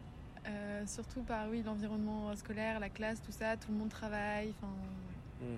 Et est-ce que justement tu trouves que c'est intéressant justement de se spécialiser euh, dans certaines matières qui vont plus pouvoir te permettre de t'orienter vers un métier ou est-ce que c'est pas justement plus compliqué de savoir déjà en seconde ce que tu veux faire plus tard? Oui, c'est vrai que on a eu beaucoup de mal. Enfin, je dis on parce que euh, je pense que c'est pour la plupart beaucoup de, de mal à choisir nos spécialités parce que euh, on ne sait pas encore exactement ce qu'on veut faire plus tard et on ne sait pas quelle matière permet vraiment d'accéder à quelle école. Et donc, euh, oui, c'est sûr que de ce point de vue, c'est un peu compliqué. Et est-ce que dans les écoles vous êtes aidé ou pas pour euh, justement Ah oui, euh, oui, bah là, euh, je suis au lycée à La Rochefoucauld et c'est vrai qu'on est, on a été énormément accompagnés durant notre année de seconde euh, dans le choix de nos spécialités. euh, Enfin, c'était super. Très bien. Et alors, euh, toi, je crois que tu as pris les maths. Oui. Euh, et pourquoi tu as pris les maths justement? Euh, bah parce que déjà, euh, c'est une matière que j'aime bien. Et puis, euh, c'est sûr qu'on nous a toujours euh, dit que faire les maths, c'était un peu indispensable. Du coup, euh, c'était même pas une question que je me suis posée, je les ai pris euh, comme ça. Oui, parce que c'est vrai qu'on a l'impression un peu que les maths en fait sont vraiment indispensables pour réussir ses Oui, études. C'est un peu ce qu'on nous dit à l'école. Et justement, moi je trouve que c'est un peu négatif parce que le but de la réforme avait pour but de pouvoir choisir de faire des études avec différents parcours. Et là, en fait, finalement, les maths sont quand même indispensables. Et alors, euh, dernière question de cette interview, est-ce que tu trouves que euh, l'introduction du grand oral à l'épreuve du bac est intéressante, euh, par exemple pour nous développer des capacités Tout à fait, bah, je trouve que c'est bien, ça nous prépare pour plus tard, quand on aura peut-être des conférences à faire devant des centaines de personnes. Je trouve ça vraiment bien. Bon, c'est sûr que ça rajoute du coup encore un stress, mais du point de vue de l'éloquence et tout, je trouve que c'est très bien. Alors merci Alexandre pour cette excellente chronique où tu pars à la rencontre des lycéens. Alors cela nous introduit pleinement le prochain sujet de notre débat et pour commencer, à l'écoute de cette chronique, chers invités, que pensez-vous de cette euh, réforme du bac? Je donne encore la parole en premier à Yohann Salès pour, des questions de temps. Voilà, ce que je pense sur cette question de réforme du bac, c'est qu'on est en train de nous faire un bac, un bac à la carte. Voilà, tout simplement. euh, L'objectif escompté de la part du ministère était de, euh, de réduire les inégalités, de, de professionnaliser plus jeunes pour des questions de réussite ensuite dans le supérieur. Bon, euh, dans les faits, on va juste se retrouver donc du coup euh, avec euh, un bac grandement basé donc du coup sur le contrôle continu, ce qui fait que euh, aujourd'hui le bac était un échelon de valeur nationale, un échelon national d'évaluation euh, et donc qui est le même pour tous. On passe tous le même bac, peu importe euh, du lycée qu'on vienne, peu importe qu'on habite dans le nord, dans le sud, à l'est, à l'ouest. Aujourd'hui, euh, ce contrôle continu fait qu'il y aura des bons bacs et des mauvais bacs. Euh, un, lycéen qui sera sorti de Louis le Grand euh, euh, pourra prétendre à de moins bonnes écoles, à de moins bonnes universités euh, qu'un lycéen qui a fait toute sa scolarité, que ce soit en banlieue parisienne ou euh, dans des endroits avec euh, moins de moyens, euh, dont on sort moins entre guillemets d'élite. Voilà. Euh, donc moi fermement opposé à cette euh, à cette euh, à cette réforme. Euh, je pense que euh, le, le, le bac est a vocation à être un, un- une évaluation nationale euh, et que si on doit euh, investir dans l'éducation, si on doit investir dans les lycées, euh, c'est sur des euh, questions dans enfin voilà, c'est sur les, les, les moyens matériels d'enseignement dans lesquels il faut investir. Réduire les effectifs, euh, proposer des options euh, qui soient les mêmes partout. Euh, c'est pas normal que dans des lycées de province on se retrouve avec dix fois moins d'options que dans les lycées qui sont euh, dans le centre euh, dans le centre de Paris. Et puis également il y a une question qu'il faut euh, qu'il faut poser, c'est le fait que cet objectif qui, qui peut partir d'une bonne intention de professionnaliser les jeunes plus jeunes. Et, et finalement quelque chose qui s'avère être totalement coupé des réalités. À 16, 17, 18 ans, euh, rares sont les personnes qui savent ce qu'elles veulent faire dans la vie et qui poursuivront cet objectif de vie jusqu'au bout. Encore à l'université, euh, il y a des personnes qui se réorientent. Encore dans les écoles, il y a des personnes qui découvrent que ce n'est pas ça qu'elles veulent faire. Donc en fait, on est juste en train d'embrigader les, les, lycéens dans un système qui n'aboutira à rien si ce n'est accentuer euh, l'échec que l'on peut déjà constater. Mais au, final, est-ce qu'on- je pense que la vraie question, c'est surtout est-ce que le bac aujourd'hui a, a une grande valeur comparé par exemple à la génération de mes parents, euh, les vôtres aussi. Euh, le, bac, c'était euh, qu'on avait mention assez bien, c'était euh, c'était champagne, alors qu'aujourd'hui, bon, c'est très bien d'avoir mention assez bien, mais euh, ça, le, le- au final, on- est-ce que le bac a perdu de sa valeur? Mais c'est surtout qu'on a sans cesse, euh, on a sans cesse fait en sorte d'évaluer ce diplôme. Et encore aujourd'hui, bon bah voilà, euh, qu'est- qu'est- qu'est-ce que c'est le bac? Ça va être voilà, on passera, personne passera les mêmes bacs. Partant de là, euh, quelle valeur vous voulez accorder à ce à, ce machin-là? Or, pour autant, le bac est le premier pas dans la vie, euh, dans la vie adulte. Le bac, c'est ce qui va derrière te permettre de pouvoir euh, te spécialiser dans, dans dans le dans, dans le secteur dans lequel tu veux bosser. Voilà, le, le, le- c'est quelque chose de crucial dans une vie un bac. Euh, là, ils sont en train de nous faire un truc avec une logique purement managériale de bon bah voilà, euh, on est là, on calcule nos petits chiffres, nos petits machins, bim bam, hop, euh, voilà, on te... ça n'a aucun sens. Alexandre. Alors, euh, effectivement, ça fait longtemps que le bac a été dévalué, parce qu'il est beaucoup plus simple euh, qu'il y a quelques années. Donc, euh, effectivement, euh, il y avait déjà à, l'entrée des universités un écrémage qui était, réalisé. Mais alors là, évidemment que ça va accentuer le truc, parce que quand vous, allez avoir des bacs euh, de certains lycées, euh, ça va être considéré comme des sous-bacs avec un contrôle, un contrôle continu. Ça a été fait parce que euh, se sont rendus compte qu'il y avait des, des- parfois encore des écarts euh, dans, certains lycées, avec, euh, entre, certains lycées, et ils ont voulu euh, essayer d'équilibrer. mais la conséquence, que ça va être que ça va être plus simple dans, certains lycées, bah, justement de banlieue et tout. hein, voilà, on va pas se leurrer. Et, ces bacs seront dévalués. Et quand on viendra d'un lycée de banlieue, il sera très difficile d'in- d'intégrer ensuite une université. Et après, sur la spécialisation, quand on sait euh, vers quoi on veut s'orienter. Moi, je je suis pas contre une spécialisation euh, très très tôt et ça concerne c'est autre chose, mais c'est pareil sur l'apprentissage aussi. Je pense qu'il faut développer l'apprentissage beaucoup plus tôt et arrêter de le dévaluer comme c'est le cas. Euh, Il y a des gens qui euh, euh, préfèrent, enfin qui sont plus manuels et qui euh, auront en plus de très bons emplois très bien payés parce que c'est de plus en plus recherché, parce qu'il y a de moins en moins de gens qui sont performants avec leurs mains. Donc, euh, donc euh, tout, tout ça, c'est aussi à repenser pour, pour l'avenir et, et pour s'adapter au boulot de demain. Alexandre, tu avais une, une question. Euh, oui, moi j'avais une question parce que je me rappelle quand j'étais en troisième et qu'on a passé notre brevet euh, en contrôle continu à cause du Covid. j'ai passé. Lui, il l'a passé, mais pas nous. Et alors justement, euh, ils avaient fait quelque chose euh, justement pour euh, faire un brevet euh, en fait mieux noté qui prenait pas vraiment en compte ces différences. Je me souviens qu'il y avait un- une sorte de comité qui était qui- dont le but était en fait de réparer par exemple les, les inégalités entre les personnes qui étaient dans des écoles, on va dire peut-être, enfin moins surnotées où le Mm. contrôle continu était plus dur. Donc ça permettait d'en fait réparer cette inégalité. Par exemple, quelqu'un qui a Louis le Grand qui aura 12 de moyenne, c'est très bien. Et ben il aura pas la- le- son brevet sera pas calculé pareil que quelqu'un qui a 18 dans un lycée de banlieue. euh. Mais c'est basé sur quels critères Oui, voilà, c'est ça. Sur quels critères Je sais basé pas. Je sais pas sur quels critères c'est basé. Parce que mais si c'est juste appliquer un coefficient de bon, voilà, euh, Ah oui. 15, euh, bon, ça, n'a- ça c'est pareil. Non, mais autant avoir le même diplôme pour tout le monde et c'est ce qui permet euh, vraiment d'avoir euh, d'avoir euh, une véritable évaluation du niveau. Enfin, Parce que si- s'il y a plus de bac, tous les critères resteront figés sur les critères où quand il y avait encore le bac. Donc en 2018, ça prendra pas le- euh, du coup l'évolution des lycées. Il y aura des lycées Mm. qui auront pu devenir plus compétitifs, mais ils, ont, ils seront toujours sous- euh, dévalués. Donc ça, ça Il faudra pas- juste remettre l'épreuve en fait. Voilà. L'épreuve euh, sans contrôle continu. Je tiens à préciser pour le brevet, pour, pour l'avoir passé, pour l'avoir passé euh, avant cet été, il est, la, sim- la, la difficulté se perd. Par- à 2 millions moins 1,9 millions, Alexandre, par exemple. J'ai pas compris. 2 millions moins 1,9 millions. 2 millions moins 1,9 C'était- millions, c'était ça une vaut question. 100 000. Eh ben, 100 c'était 000. la 500 millions. 100 000, pardon. C'était la question du brevet. dingue. Voilà, on maths. Alors, dernière question sur cette, euh, sur cette thématique des, euh, de- de- du monde, euh, du monde éducatif. Comment réinstaurer confiance en l'école républicaine? Euh, Je m'explique. hein.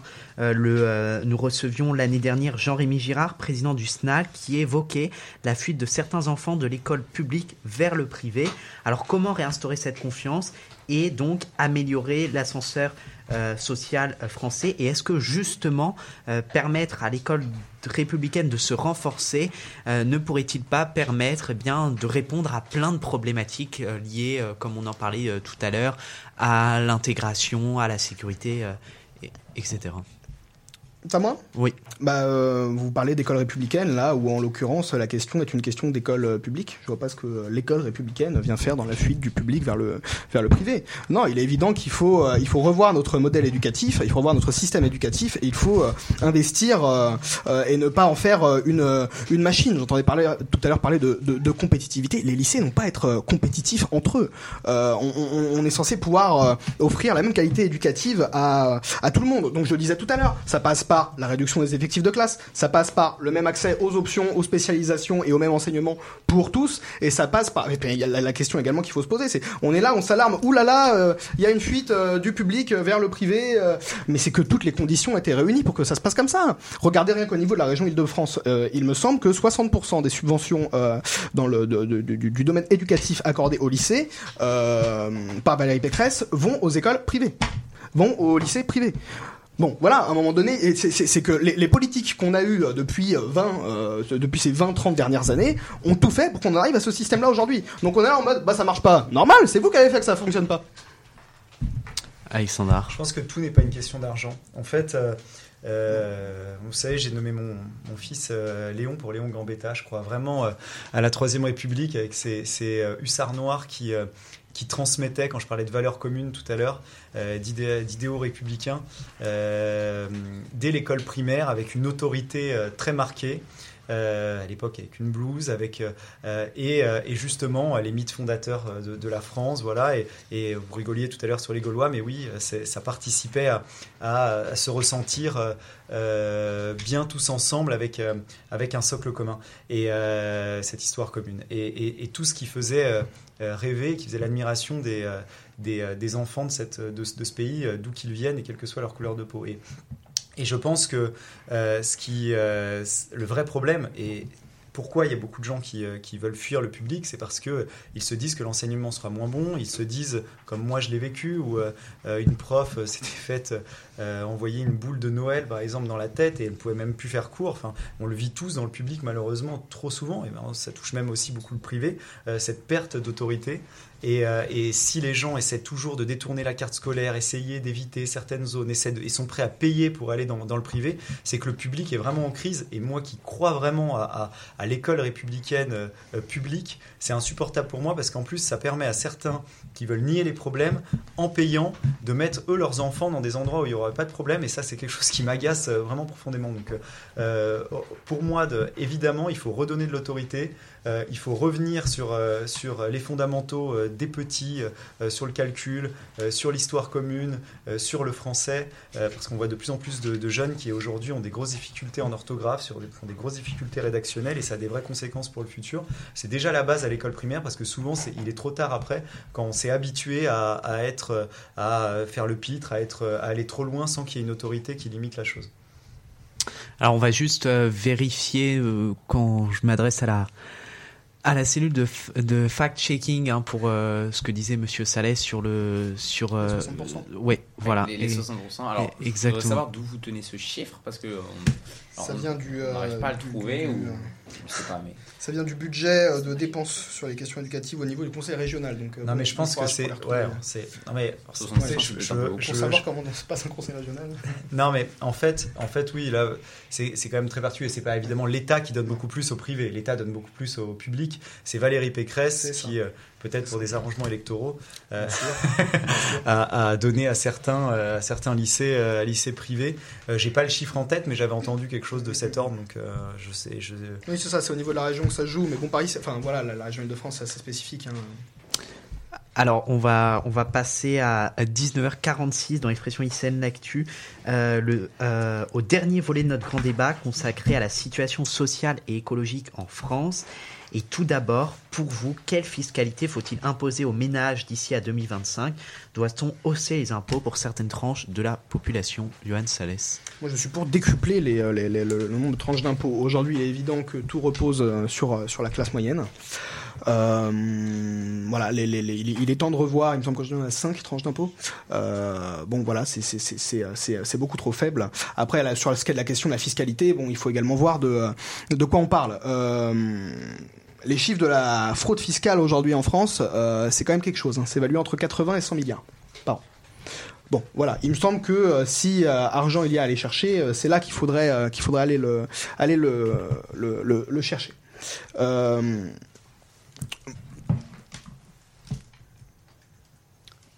Alexandre. Oui, alors parle de la, fraude fiscale et aussi la fraude sociale. Donc euh, tout ça cumulé, on dépasse, euh, on dépasse 100 milliards. C'est une question d'ordre de grandeur. Donc, euh, donc, donc effectivement, avec les outils qu'on a aujourd'hui, là je parle de la fraude sociale, c'est incroyable qu'il n'y ait pas de carte vitale biométrique, qui pas, avec les outils modernes qu'on a pour pas vérifier ça, c'est également le cas sur la fraude fiscale. Ça commence à être fait d'ailleurs. Enfin, sur pas mal de choses, il commence à y avoir des intelligences artificielles qui regardent les piscines non déclarées ou avec les liens avec des comptes mis à l'étranger et tout. Mais euh, évidemment qu'on est un pays où il y a beaucoup trop d'impôts. Enfin, aujourd'hui, on est le pays qui a le plus d'impôts sur les, sociétés, donc c'est compliqué quand on se lance, quand on veut se lancer dans l'entrepreneuriat, et c'est ça qui crée de l'emploi. Donc c'est essentiel de créer de l'emploi dans ce pays. Euh, donc c'est un problème quand il y a cette fiscalité-là. Il y a qu'à regarder aussi sa fiche de paie, euh, voir tout ce qui part évidemment à l'État, et ça permettrait, si on réduit ces, ces charges, d'augmenter les salaires et donc d'avoir des gens qui consomment plus et qui remettent de l'argent dans l'économie, ça paraît euh, assez logique. Et puis, euh, euh, je parle aussi de, de, de, enfin, je veux aussi des droits de succession, par exemple, qui, euh, quand on doit aussi pouvoir transmettre, on n'est pas, on n'est pas dans les choux, on transmet euh, des valeurs, aussi un capital qu'on a construit, qu'on a envie de donner à ses enfants. Euh, on peut pas s'imaginer qu'à chaque fois on doit, on n'a aucun héritage, qu'il soit spirituel, financier. Voilà, c'est, c'est, c'est aussi, on est le deuxième pays, je crois, derrière le Japon, à avoir les droits de succession les plus importants. Donc cette fiscalité qui, qui bride les Français, qui bride l'entrepreneuriat, qui bride le fait de, euh, euh, bien de consommer. Euh, c'est pour ça que les Français placent énormément d'argent sur leur compte épargne, parce qu'ils ont peur. Eh bien, euh, si on réduit la fiscalité, c'est ce qui permettrait de relancer notre économie. et On en a vraiment besoin. Pour moi, la question n'est pas tant de réduction de fiscalité plutôt que de, de, de, de lissage de l'effort, en fait, finalement. La question n'est pas aujourd'hui que euh, les Français payent trop d'impôts, c'est que les impôts sont très mal répartis. Euh, aux plus riches de contribuer le plus, aux moins riches de contribuer le moins. Et effectivement, après, derrière, il faudrait lisser cet effort-là. La classe moyenne aujourd'hui, qu'elle soit centrée sur deux tranches, enfin, c'est pas, c'est c'est pas possible. Oui, mais le, le vrai problème, c'est que vous avez. euh, bah, en fait, en réalité, c'est les classes moyennes qui payent beaucoup, vous l'avez dit, et les classes hautes. Mais les classes très hautes ne paient pas parce que euh, parce qu'en réalité, ils mettent de l'argent à, à l'étranger, ils Bah, arrivent à trouver des, euh, des aménagements fiscaux pour euh, pouvoir s'en sortir. Donc, euh, tout le, le- le- tout le but, je crois que j'ai trop dépassé, c'est ça Non, non, Ah. c'est une question, je pense, logistique. Ah, non, pardon. au prochain invité. Ah oui. Euh, donc euh, non, non, mais euh, mais euh, euh, évidemment, il va, il faut, euh, il va falloir que euh, que euh, aujourd'hui, on peut pas battre tous les records en termes d'impôts dans, dans ce pays. Enfin voilà, on est les champions du monde de l'impôt et, et euh, non seulement, et, enfin, oui, il faut l'équilibrer, mais mais surtout, il faut baisser globalement dans beaucoup de secteurs pour relancer l'économie française. Et pour redonner confiance aux Français dans l'avenir et pas qu'ils aient peur systématiquement en laissant leur argent dans l'épargne. Alors, euh, la crise sociale s'exprime aussi par une défiance envers les institutions de la Ve République. On l'a vu notamment avec la crise des Gilets jaunes. Comment redonner confiance en notre système républicain et quelles sont les réformes à mener? Quels peuvent être également les outils pour cultiver l'intérêt des jeunes générations en la, politique Johan Salès. Bah, il me semble que c'est assez manifeste. Les gens n'y croient plus parce qu'ils ont, euh, ont été floués. Ils sont euh, systématiquement euh, floués. Aujourd'hui, combien de personnes on entend nous dire que voter ne sert plus à rien? En tous les cas, ça change rien. Et pour cause, quand ben, moi je marque le, point de rupture à 2005, quand les gens votent non à la Constitution européenne et puis que finalement le président comprend oui. bon, bah à un moment donné, quand voter ne sert effectivement à rien, il faut pas comprendre qu'il faut, il faut pas s'étonner que les gens disent derrière, ah, bah, voter ça sert plus à rien. C'est pour ça que nous, la France insoumise, nous sommes partisans de euh, l'instauration d'une sixième république, euh, de rebattre les cartes euh, de A à Z, ainsi qu'avec une assemblée constituante qui sera, qui sera donc du coup chargée de entièrement rebattre les, les règles du jeu. Bon, 2022 est effectivement un, un- un- une, une- de- 2022 est effectivement un- une échéance à ce niveau. Donc voilà, les Français ont les, les moyens de rebattre les cartes. À eux de, de faire le bon choix. Alexandra. Je pense qu'il y a plein de raisons, euh, sur- juste sur l'abstention.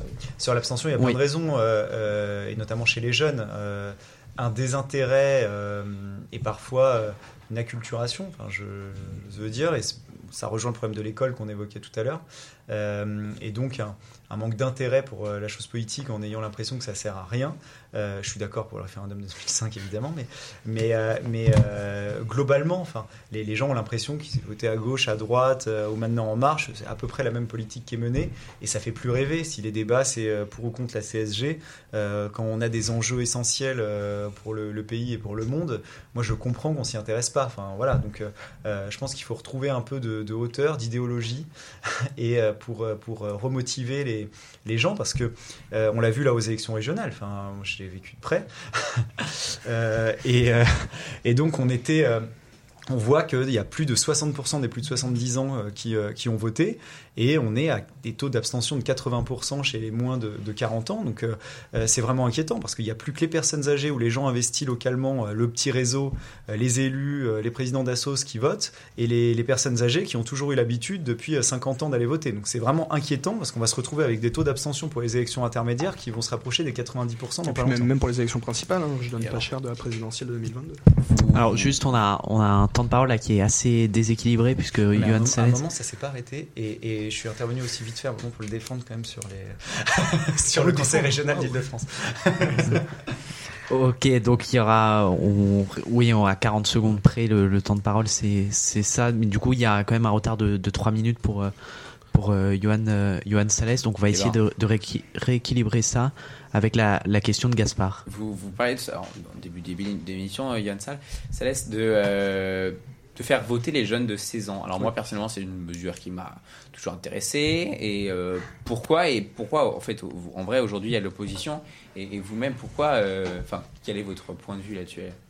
Bah, moi je pense qu'à 16 ans, euh, on est en âge de comprendre ce qui se passe politiquement. À 16 ans, à 16 ans, on peut, on peut aller en prison. À 16 ans, on peut s'investir euh, dans euh, la vie, dans la vie citoyenne. À 16 ans, on peut monter un syndicat dans notre lycée. À 16 ans, on peut être investi dans une association. À 16 ans, on paie des impôts également. La TVA, c'est quelque chose que l'on, enfin, voilà, quand on va, quand on va acheter, quand on va acheter des trucs divers et variés. Voilà, nous sommes, nous sommes citoyens à part entière à partir de cet âge-là. Euh, donc la, question, elle est, voilà, c'est aussi une question d'évolution à, à travers le temps. Bon, l'âge, l'âge de, euh, l'âge, euh, l'âge, euh, de droit de vote était de 21, il a été baissé à 18. Bon bah voilà, moi, il, me semble qu'à 16 ans, aujourd'hui, on est en âge de comprendre ce qui se passe et d'avoir notre mot à dire. Et euh, c- 16 ans, il me semble qu'il n'y a aucun pays aujourd'hui sur notre planète qui, qui, fait voter. Déjà, déjà 18 ans, il n'y a que l'Europe quasiment qui fait ça. Et Ouais. 16 ans, euh, il me semble qu'aucun pays ne fait ça. Bon, bon, très bien, à vérifier. Moi, je vois pas en quoi c'est un argument. Aucun pays ne le fait. Bon, bah très bien. Ah, c'est pas un argument, c'est juste un. Ah, c'est un constat. Oui, oui, bon, bah, moi, je, je, je suis pas au fait de savoir si euh, tel ou tel pays a un droit de vote à 16, 17, 18, 21, 45. Bon, là, j'en sais rien. Mais en l'état des choses, il me semble qu'aujourd'hui, à 16 ans, en France, on peut avoir notre mot à dire. On est impacté par ces politiques. On est, euh, on est en, âge de comprendre, on est en âge de s'engager. Nous sommes, voilà, voilà, ce qui se passe ce soir. Vous montez, euh, montez une radio euh, dans le cadre de vos lycées. Vous êtes intéressé politiquement. Bon, bah voilà, il me semble que vous avez, vous avez votre mot à dire. Vous avez une voix à mettre dans l'urne. Peut-être. Oui, il y a une minorité des, jeunes de 16 ans qui sont intéressés, c'est ça le problème, c'est qu'il euh, y a 30-40 ans, vous aviez une politisation très très jeune. Euh, le vrai souci, et euh, j'évoquais les taux d'abstention tout à l'heure, qui se rapprochent des 90% chez les 18-24 ans au régional, le vrai souci c'est pourquoi les jeunes s'y intéressent pas, plus de savoir si on doit les laisser voter à 16 ans ou pas, euh, c'est comment on va faire pour que les, jeunes s'intéressent à la politique, parce que plus ils sont jeunes, moins ils votent. Donc euh, euh, je pense que même si on laissait à 16 ans, on aurait des taux d'abstention hallucinants. Moi, je pense qu'il faut leur redonner les, clés d'action. Moi, je, ne crois pas. C'est pas parce que aujourd'hui les jeunes et les moins jeunes sont. c'est pas tellement un désintérêt, c'est plus un dégoût. C'est- comme ça que je l'analyse. Aujourd'hui, quand un jeune, tu, vas lui dire, un jeune, quand quelqu'un de notre âge, tu lui dis va voter, il va te répondre pourquoi faire? Euh, ça sert à quoi? Ça sert à, voilà. Mais bon, pour autant, tu vas lui parler de choses qui le concernent. Bon bah voilà, tu, tu, tu lui parles de, voilà. Tout à l'heure, on parlait du bac. Bon bah voilà, il me semble que vous avez des débats euh, sur euh, le bac euh, dans vos lycées. C'est politique. Vous devriez avoir vos mots à dire là-dessus. Euh, bon, il y a eu des grands mouvements euh, lycéens euh, et étudiants pour l'écologie. euh, C'est politique. Vous devriez avoir votre mot à dire là-dessus. C'est pas tant pour moi un désintérêt qu'un dégoût. Alors, on va juste, avant la, fin du débat, passer euh, Flavie pour le fact-checking. Vas-y, vas-y. Alors j'ai vérifié le chiffre pour euh, les- l'âge de droit de vote. Alors en- dans l'Union Européenne, en Autriche et à Malte, les jeunes de 16 et 17 ans ont le droit de vote et 90% des jeunes de 16 à 18 ans euh, l'exercent en Autriche, donc c'est un chiffre Ah assez ouais. important. Ouf. Et c'est aussi le cas euh, au Brésil et en Argentine où le vote est obligatoire à partir de 18 ans, mais il est permis aux citoyens de voter dès 16 ans. Et pour revenir sur l'abstention des jeunes, on va- euh, non. Oui, vas-y. Pour revenir sur l'abstention des jeunes, on est sur 82% aux dernières régionales. Ouais, c'est ça. Oh, ok. C'est pas- On, on va Ah passer. J'aimerais quand même vous entendre sur la sur la question écologique avant de avant de, de clôturer euh, de clôturer ce, ce débat. Euh, pour faire concis, quelle est euh, quelles sont les mesures écologiques qui vous semblent les plus urgentes à mettre en place aujourd'hui, Johan Salès? Euh, il me semble que planifier la sortie du nucléaire déjà peut être un peut être un peut être un bon début. Faire enfin et identifier les, les problèmes à la source. On parle aujourd'hui beaucoup de la question du CO2 et qu'on va te pondre des taxes sur le carburant euh, et qu'on va toi te culpabiliser pour dire vas-y consomme moins d'électricité, enfin consomme moins, euh, prends moins ta voiture. Bon aujourd'hui dans les faits, euh, il me semble que c'est euh, 100, euh, 100 100 grosses entreprises qui sont responsables de 80% des émissions de CO2. Euh, donc euh, les- le, le- le problème ne vient pas du petit particulier qui va prendre sa voiture pour aller au travail euh, ou qui va euh, qui va prendre l'avion une fois par an pour aller euh, pour aller en vacances s'il a la chance de pouvoir le faire.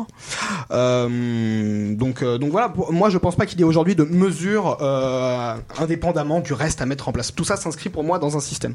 À la France Insoumise nous avons une méthode à ce niveau-là de de de de, de, euh, nous, nous avons une, une, une méthode sur, pour- sur la question écologique qui s'appelle la planification écologique. On fait un plan, on planifie. On planifie la sortie du nucléaire, on planifie euh, la réduction des émissions de CO2. Et puis également après des questions éminemment, euh, voilà, des questions éminemment euh, politiques. La question des traités de libre-échange par exemple. La question de quelles sont nos marges d'action au niveau de l'Union européenne? Voilà, la question de l'Union européenne dans nos marges d'action écologiques, euh, c'est c'est- quand même quelque chose. Bon bah voilà, aujourd'hui les traités européens, concrètement, on peut rien, on peut pas mener de politique écolo aujourd'hui dans le cadre des traités. Donc il faut soit y désobéir, soit les renégocier, soit en sortir.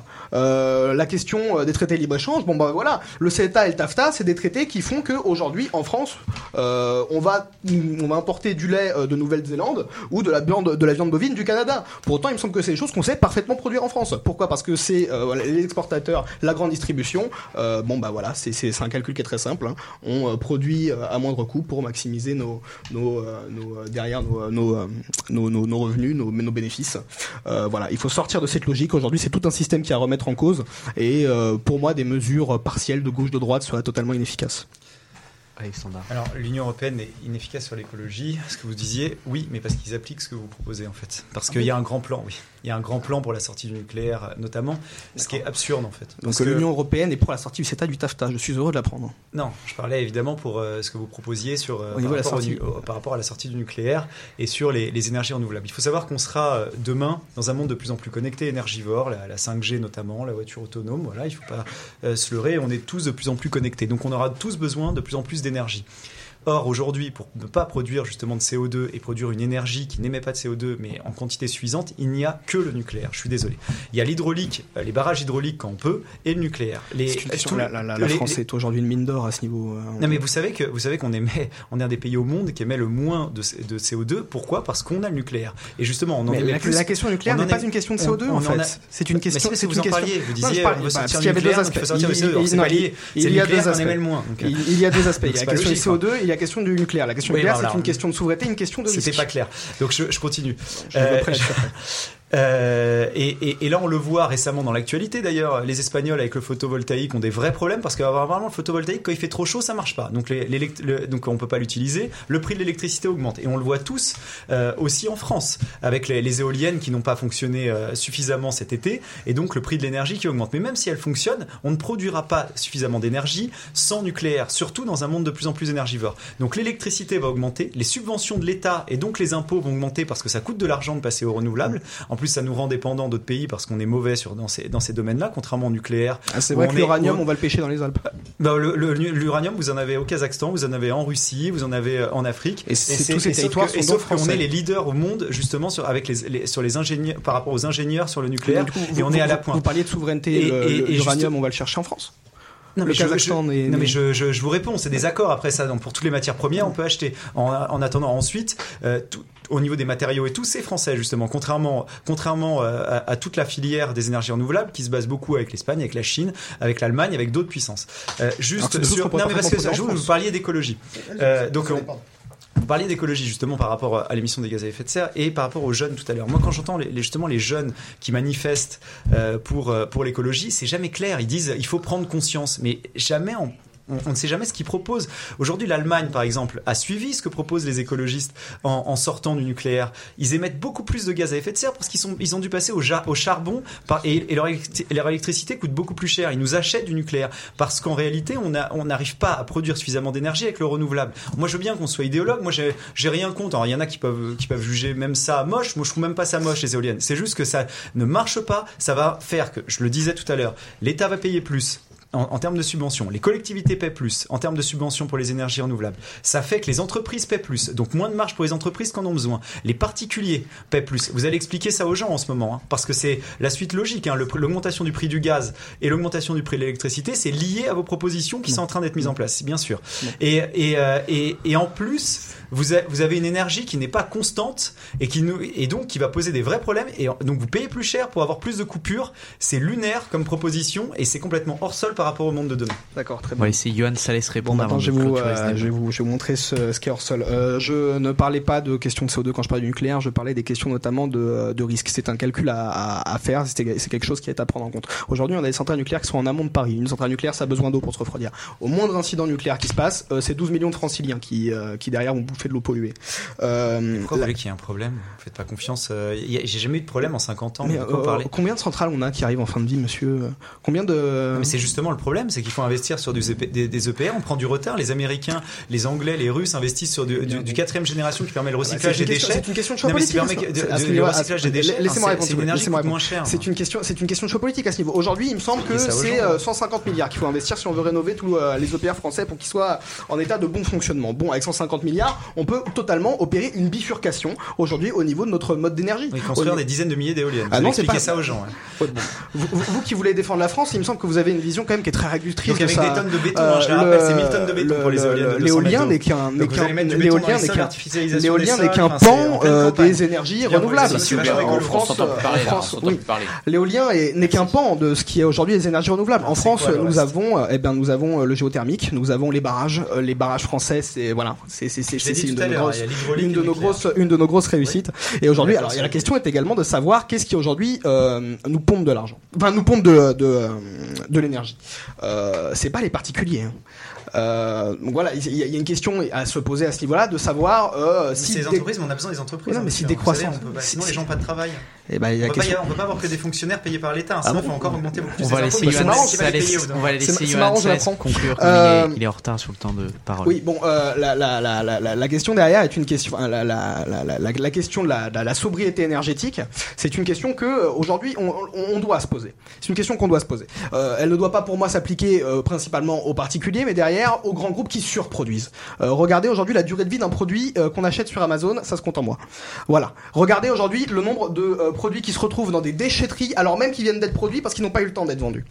Parce que donc du coup voilà, c'est- toujours trop vite, c'est tou- c'est toujours plus vite, toujours plus nombreux, et voilà on produit, on produit, on produit. Aujourd'hui il faut y avoir un, un- un- un mode de fonctionnement basé euh, sur la consommation plutôt que sur la production. Il faut que ce soit, il faut, voilà, il faut, il faut inverser les normes à ce niveau. Sur ce qui est la question Mais des les gens ne produisent pas dans le vide, hein, c'est parce qu'il y a des consommateurs. hein. Ah bon?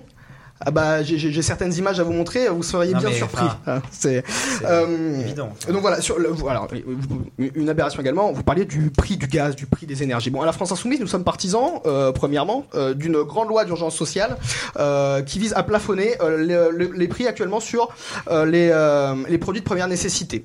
Il y a également la question du SMIC, mais bon là on s'éloigne, on s'éloigne du sujet. qui. On s'éloigne que- du sujet. Aujourd'hui, les prix du gaz, s'ils sont augmentés, ce n'est pas parce que derrière euh, le, le, le- le nucléaire ou je ne sais quoi n'est pas n'est pas n'est pas capable de de, de, de, subvenir. C'est derrière une question de profit pur et dur. Euh, Aujourd'hui, bah, bah, ça m'intéresse. Pourquoi? C'est quoi votre théorie sur le gaz? Aujourd'hui, vous saviez. Enfin, Je- je vais Ma, théorie, ma théorie sur le gaz, c'est qu'aujourd'hui, euh, si on euh, si, si, si, si on taxait euh, les profits d'énergie à hauteur de 10%, Non, mais c'est pas bolchevique question, mais- 10%. mais pourquoi le prix du gaz vient d'augmenter Pourquoi d'un seul coup le prix du gaz augmente? Pourquoi sur le marché le prix du gaz vient d'augmenter Parce que c'est l'État qui l'a décidé. N'importe quoi. Bah, c'est dans le monde entier. hein. Enfin, c'est pas l'État qui le décide. Ah mais je, moi, je parle de la France aujourd'hui. D'accord, mais là le prix du gaz vient d'augmenter là. Oui, ouais, on est bien d'accord. Allez-y, je vous écoute. non, mais allez-y, je vous écoute. Visiblement, on ne sommes pas d'accord sur le, le, Non, c'est pas le que vous êtes pas d'accord, c'est que mais, vous euh, savez pas. bah, ouais, je vous Mais- écoute, je vous écoute. Non, mais et- et- évidemment parce que. En fait, il y a des, il y a des, euh, des c'est les Russes qui nous fournissent principalement. Oui, sûr, va, je, je sais pas si je vais rentrer dans le débat technique, mais c'est les Russes qui nous fournissent de principalement. faire très concis, Et donc, il y a, comme il y a- ils peuvent pas ils peuvent pas dépasser 40% dans, euh, au sein de l'Union oui. européenne. Et Donc il y a des, les demandes ont augmenté justement parce que le photovoltaïque en Espagne et dans toute l'Europe de l'Ouest, dans beaucoup, enfin, les énergies renouvelables ne permettent pas de produire suffisamment d'énergie. Donc, on a besoin de compenser avec avec du gaz, et c'est pour ça que le prix du, du gaz et de l'électricité ont augmenté. Donc, les sur le marché, parce que d'un seul coup, il y avait une surdemande de gaz sur le marché, les, les pays producteurs, que ce soit le Qatar ou les Russes, en ont profité pour euh, augmenter un, un petit peu le, le- le- augmenter le- les, les- prix, et même à ces prix-là, ils sont, ils arrivent à vendre. Donc c'est pour ça qu'il va y avoir Très le bien. projet de Nord Stream 2, par exemple, pour justement qu'il y ait un, un flux plus important. Mais, mais, mais c'est juste la, la principe. Mais sauf qu'on peut pas se dire systématiquement, parce que c'est ça la, la suite logique. hein, parce que même pour passer à l'hydrogène, si vous n'avez pas de nucléaire, vous êtes obligé d'avoir du gaz, parce que je sais pas si vous savez, c'est juste un Non, vecteur d'énergie. j'ai- jamais dit qu'il était question d'abandonner le nucléaire jour au lendemain. J'ai dit qu'il fallait en vous allez planifier Le nucléaire aujourd'hui. ça nous rend complètement dépendants de pays étrangers justement. Alors que Parce que, avec encore le- une fois, mais la question aujourd'hui, la question de la souveraineté nationale, même sur le nucléaire, ça ne tient pas. Euh, L'uranium, les matières qu'on a besoin pour faire fonctionner, c'est quelque chose qu'on ne trouve pas en France. Enfin voilà, vo- votre argument ne tient pas sur le nucléaire. Mais, mais vous rigolez, c'est l'énergie qu'on produit ici, même si on a besoin d'une matière première étrangère. Et ça change quoi fondamentalement? Et parce qu'on la produit, on, on produit. Mais on a besoin de quoi pour la produire On Mais, est mais c'est surtout que ça coûte moins cher, monsieur. Mais, mais, mais vous savez qu'en plus, il y a d'énormes progrès. hein. Il va y avoir la fusion, mais rien À la fusion, les premiers essais les- sont la- rien les, la les- la- fission- rien la la fusion, les premiers. Non, mais je euh, sais bien, les- euh, je connais le projet ITER par cœur. Mais sur la. Bon, très bien, je- mais c'est la- prévu pour dans la- 10 piges cette affaire. Plus que ça d'ailleurs. Mais Les premiers essais concluants sont Oui, prévus pour dans non, 10 ça ans. D'ici là, il sera 20 trop tard. Mais, mais il sera trop tard de quoi en fait? C'est justement si on veut diminuer le nombre de, enfin le- le- les gaz à effet de serre, vous avez besoin de ça. Il faut arrêter le charbon par exemple justement. Il Ah, faut ça, arrêter, on en il est faut d'accord, arrêter on les énergies fossiles en on est fait. D'accord, on est d'accord, bah, très bien, très bien. Mais Ouais, vous n'êtes pas d'accord Vous parce dites que vous, vous voulez passer au renouvelable, alors que si vous passez au renouvelable, vous avez besoin du charbon. C'est le cas dans tous les pays qui ne passent qu'au renouvelable en fait. Et on arrête comment les énergies fossiles si on ne passe pas renouvelable? Mais, mais monsieur, c'est ce que je vous dis en fait. Et c'est c'est- c'est- c'est ce que je vous dis. Vous- ceux qui passent au renouvelable euh, font- font- ont des mines de charbon. C'est le cas en Allemagne, en fait. Ils font remarcher leurs mines. Vous savez que même les Allemands veulent revenir au nucléaire. Ça avait été décidé après Fukuyama. Ils reviennent là-dessus. Donc parce du coup, il n'y a voilà, a pas de modèle alternatif. C'est soit on retourne au charbon comme l'Allemagne, soit on continue avec le nucléaire vitam aeternam. Mais, ça, mais, vous savez combien ça va coûter de juste- passer complètement au renouvelable? Mais c'est lunaire, en fait. Je vais juste lunaire, laisser Johan Salès conclure sur cette thématique quand vous avez de- du retard et. euh, et euh, Bon, très bien. Euh, Sur la question, euh, sur la question écolo, voilà. Euh, ce que nous proposons à la France insoumise, c'est un plan à ce niveau-là, voilà, de, sortie des énergies fossiles, de planification euh, de la bifurcation écologique. Euh, et euh, ça serait profitable également sur euh, bien d'autres pans euh, de la société, qui est que cette planification euh, pourrait produire jusqu'à 600 000 emplois. Voilà, aujourd'hui, on nous a un gros problème d'emploi ce c'est d'augmenter les impôts parce qu'il va falloir payer ça pour le renouvelable. C'est que les, gens paient de plus en plus leur électricité et leur gaz cher. C'est que ça, les, les entreprises dégagent moins de marge alors qu'elles en ont besoin, je le répète, et que ça coûte en plus à toutes les collectivités.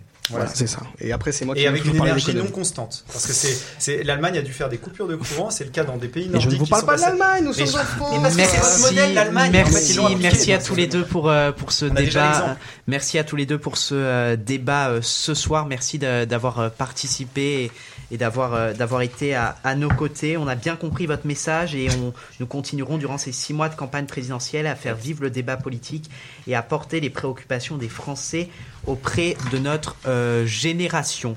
Euh, Léger fact-checking ah, peut-être avant Oui, oui. Alors, euh, vous avez dit tout à l'heure que sans entreprise était avez dit tout à l'heure que sans entreprise était responsable euh, de 80% des émissions de CO2. En fait, c'est 70% des émissions de CO2. Non. Et je tiens à ajouter 10%. que euh, bah, 10%, euh, les 10% de la population euh, mondiale consomme euh, 90%, enfin produit 90% des émissions de CO2. Donc, euh, Alors, euh, je vous propose de basculer sur, sur l'humeur avec, avec Alexis. Tu as analysé le débat Zemmour-Mélenchon de la semaine dernière. Effectivement, vous en avez forcément entendu parler, il était dans toutes les bouches la semaine dernière. Je parle du débat Mélenchon-Zemmour sur BFM TV, un débat pré-présidentiel, or même que le premier est déjà candidat et que le second ne l'est pas pour le moment. Avant même de parler des idées des candidats et de ce que, ah, et de ce que cela reflète de la France, j'aimerais m'intéresser tout d'abord à la forme de ce débat. Et je peux dire que cela fait du bien, même si on ne soutient pas du tout euh, les deux candidats, d'entendre un débat et un réel débat d'idées et un non un clash permanent. Les deux candidats sont très intelligents et à grand renfort de citations et de culture sont tout du moins intéressants. Cela fait du bien d'entendre des gens érudits parler. Cela nous chante des insipides débats qui ne consistent qu'à enfoncer l'adversaire et balancer deux trois idées au passage, mais bien un débat de fond sur une vision de la France et même de l'humanité. En tant que fan de politique, j'ai trouvé ce débat assez passionnant, même s'il m'arrivait parfois de m'étrangler devant des énormités des deux candidats. Mais il faut également souligner que, quoi qu'ils aient dit, ils ont euh, ils, et ils ont dit des arguments à la limite du correct dans une démocratie, il y avait au moins un fond derrière, une réelle vision de ce pays. J'en profite pour faire une mention spéciale aux deux journalistes qui faisaient un peu l'image d'ignare au milieu d'un débat entre philosophes, tout juste bon à couper le débat quand il était intéressant et à demander l'heure, je caricature à peine. Venons-en à l'analyse des idées, Alexis, et il y en avait des idées ce soir-là. Effectivement, les téléspectateurs ont pu s'étrangler à maintes reprises sur des propos d'Éric Zemmour. Je ne fais pas de, je, je cite, je ne fais pas de distinction entre islam et islamisme. Sympathique. Euh, tous les musulmans sont donc des extrémistes sou- souhaitant renverser la France. Difficile de donner tort à Mélenchon. Je cite, vous êtes un raciste et condamné comme tel. Cepe- Cependant, pas sûr qu'il soit vraiment raciste. En effet, le racisme consiste en une hiérarchie des des races, pardon. Cependant, euh, or, ce n'est pas ce que M. Zemmour pense. Ce sont des, propos horribles et complètement fous à entendre dans une démocratie, mais je ne pense pas racistes. Avant d'enchaîner de plus belle, je cite L'islam est, une religion politique par excellence qui n'est pas compatible avec la France. Le christianisme ne l'était pourtant pas du tout alors qu'il tirait les rênes de la politique européenne au Moyen-Âge. Pour M. Zemmour, tous les problèmes de la France viennent de l'immigration. Pour M. Mélenchon, tous ces problèmes viennent de l'urgence climatique. Ce n'est pas non plus vrai, l'écologie est un domaine important, mais ce n'est pas tout.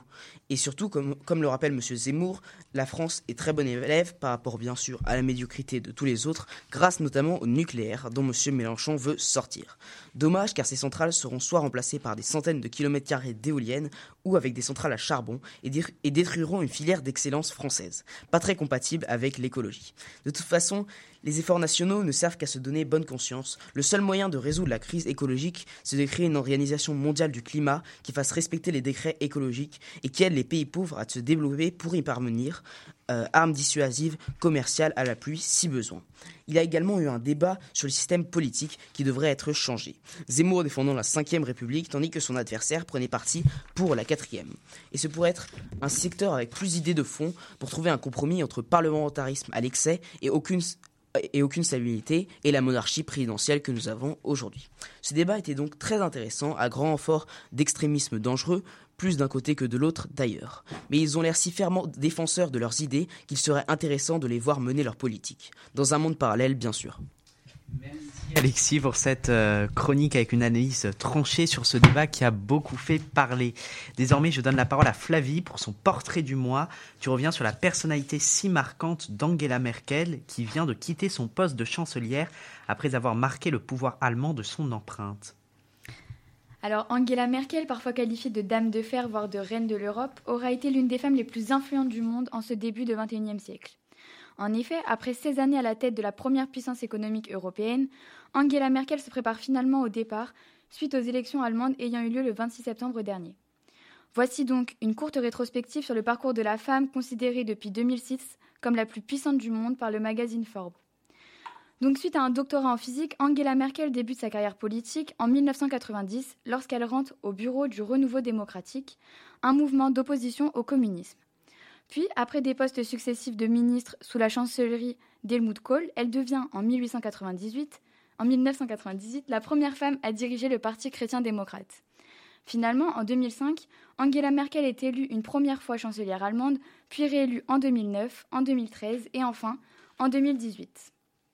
En Allemagne, elle bénéficie pendant la totalité de ses 16 années à la tête du gouvernement d'une cote de popularité particulièrement importante. C'était donc une femme de pouvoir impressionnante, mais quelle était donc sa vision de l'Europe et des relations internationales? Alors, euh, dès son arrivée au pouvoir en 2005, la chancelière montre sa volonté d'entretenir la dynamique du couple franco-allemand. Dès le lendemain de son investiture, elle se rend d'ailleurs à Paris pour rencontrer Jacques Chirac et son Premier ministre. Une visite qui, selon les mots d'Angela Merkel, n'a rien d'un rite mais exprime la conviction profonde qu'une relation franco-allemande approfondie, amicale, euh, est non seulement importante pour nos deux pays, mais aussi nécessaire et utile à l'Europe.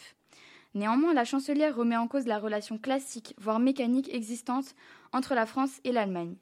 L'axe franco-allemand ne doit pas, à ses yeux, être exclusif ou dirigé contre les autres. Elle veut également voir naître euh, des relations plus étroites avec la Grande-Bretagne et désire également œuvrer pour le rapprochement de son pays avec l'Europe centrale et orientale. En matière de relations extérieures de l'Union européenne, la chancelière s'est notamment positionnée dès 2006 en faveur d'un primat de l'OTAN, une vision très différente de celle poussée par la France qui souhaite au contraire un renforcement de la politique européenne de défense. Cependant, avec euh, la future élection du nouveau chancelier, il sera intéressant de voir quel tournant éventuel prendra la politique allemande au cours des prochains mois. Merci Flavie pour ce portrait du mois passionnant. Nous aurons l'occasion de revenir en détail sur le système électoral allemand dans nos prochaines émissions.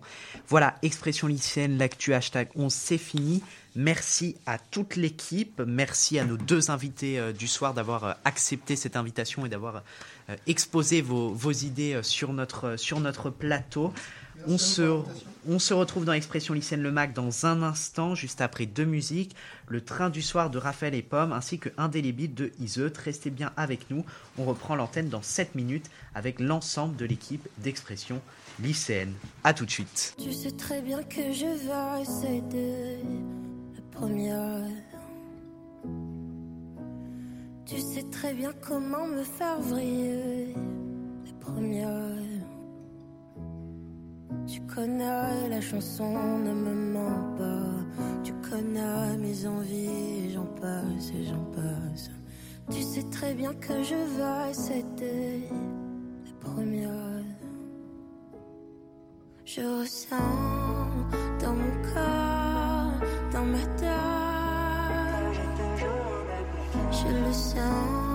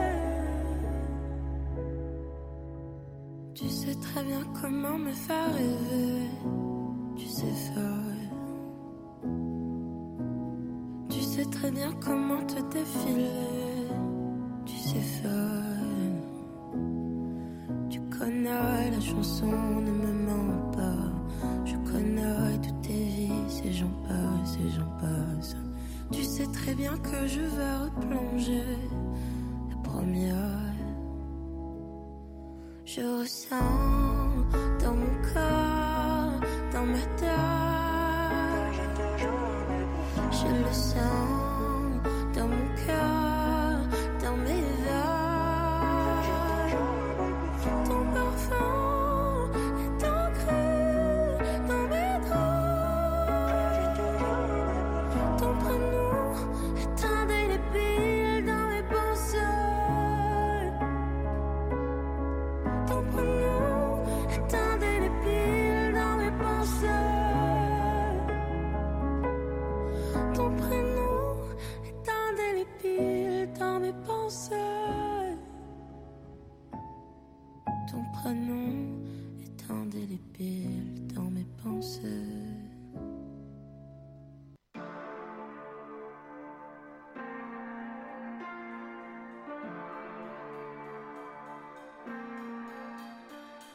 Je ne sais pas ce que je ferai quand je te verrai.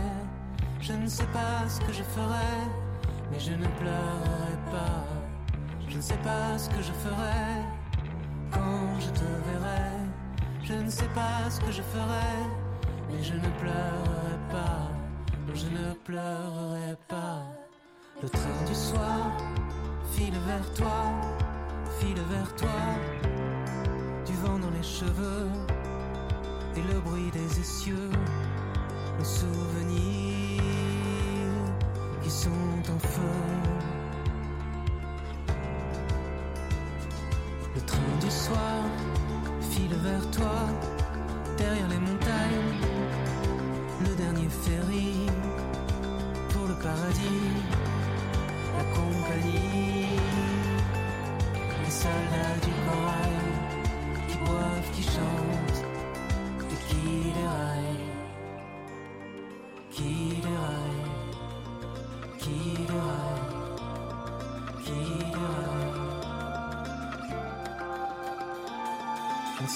ce que je ferai quand je te verrai. Je ne sais pas ce que je ferai, mais je ne pleurerai pas. Je ne sais pas ce que je ferai quand je te verrai. Je ne sais pas ce que je ferai, mais je ne pleurerai pas. Je ne pleurerai pas. Le train du soir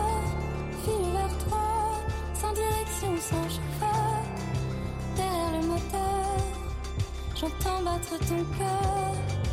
Le dernier ferry pour le paradis. La mer se retire cette nuit? Je ne sais pas ce que je ferai quand je te verrai. Je ne sais pas ce que je ferai, mais je ne pleurerai pas. Je ne sais pas ce que je ferai quand je te verrai. Je ne sais pas ce que je ferai,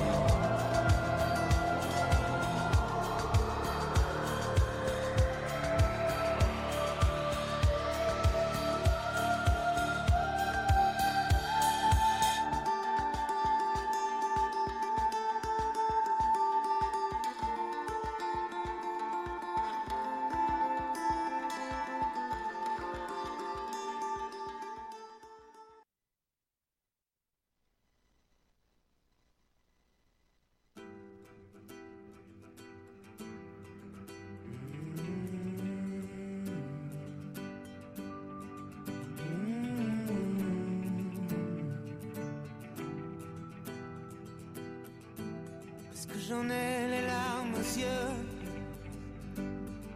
que nos mains ne tiennent plus ensemble.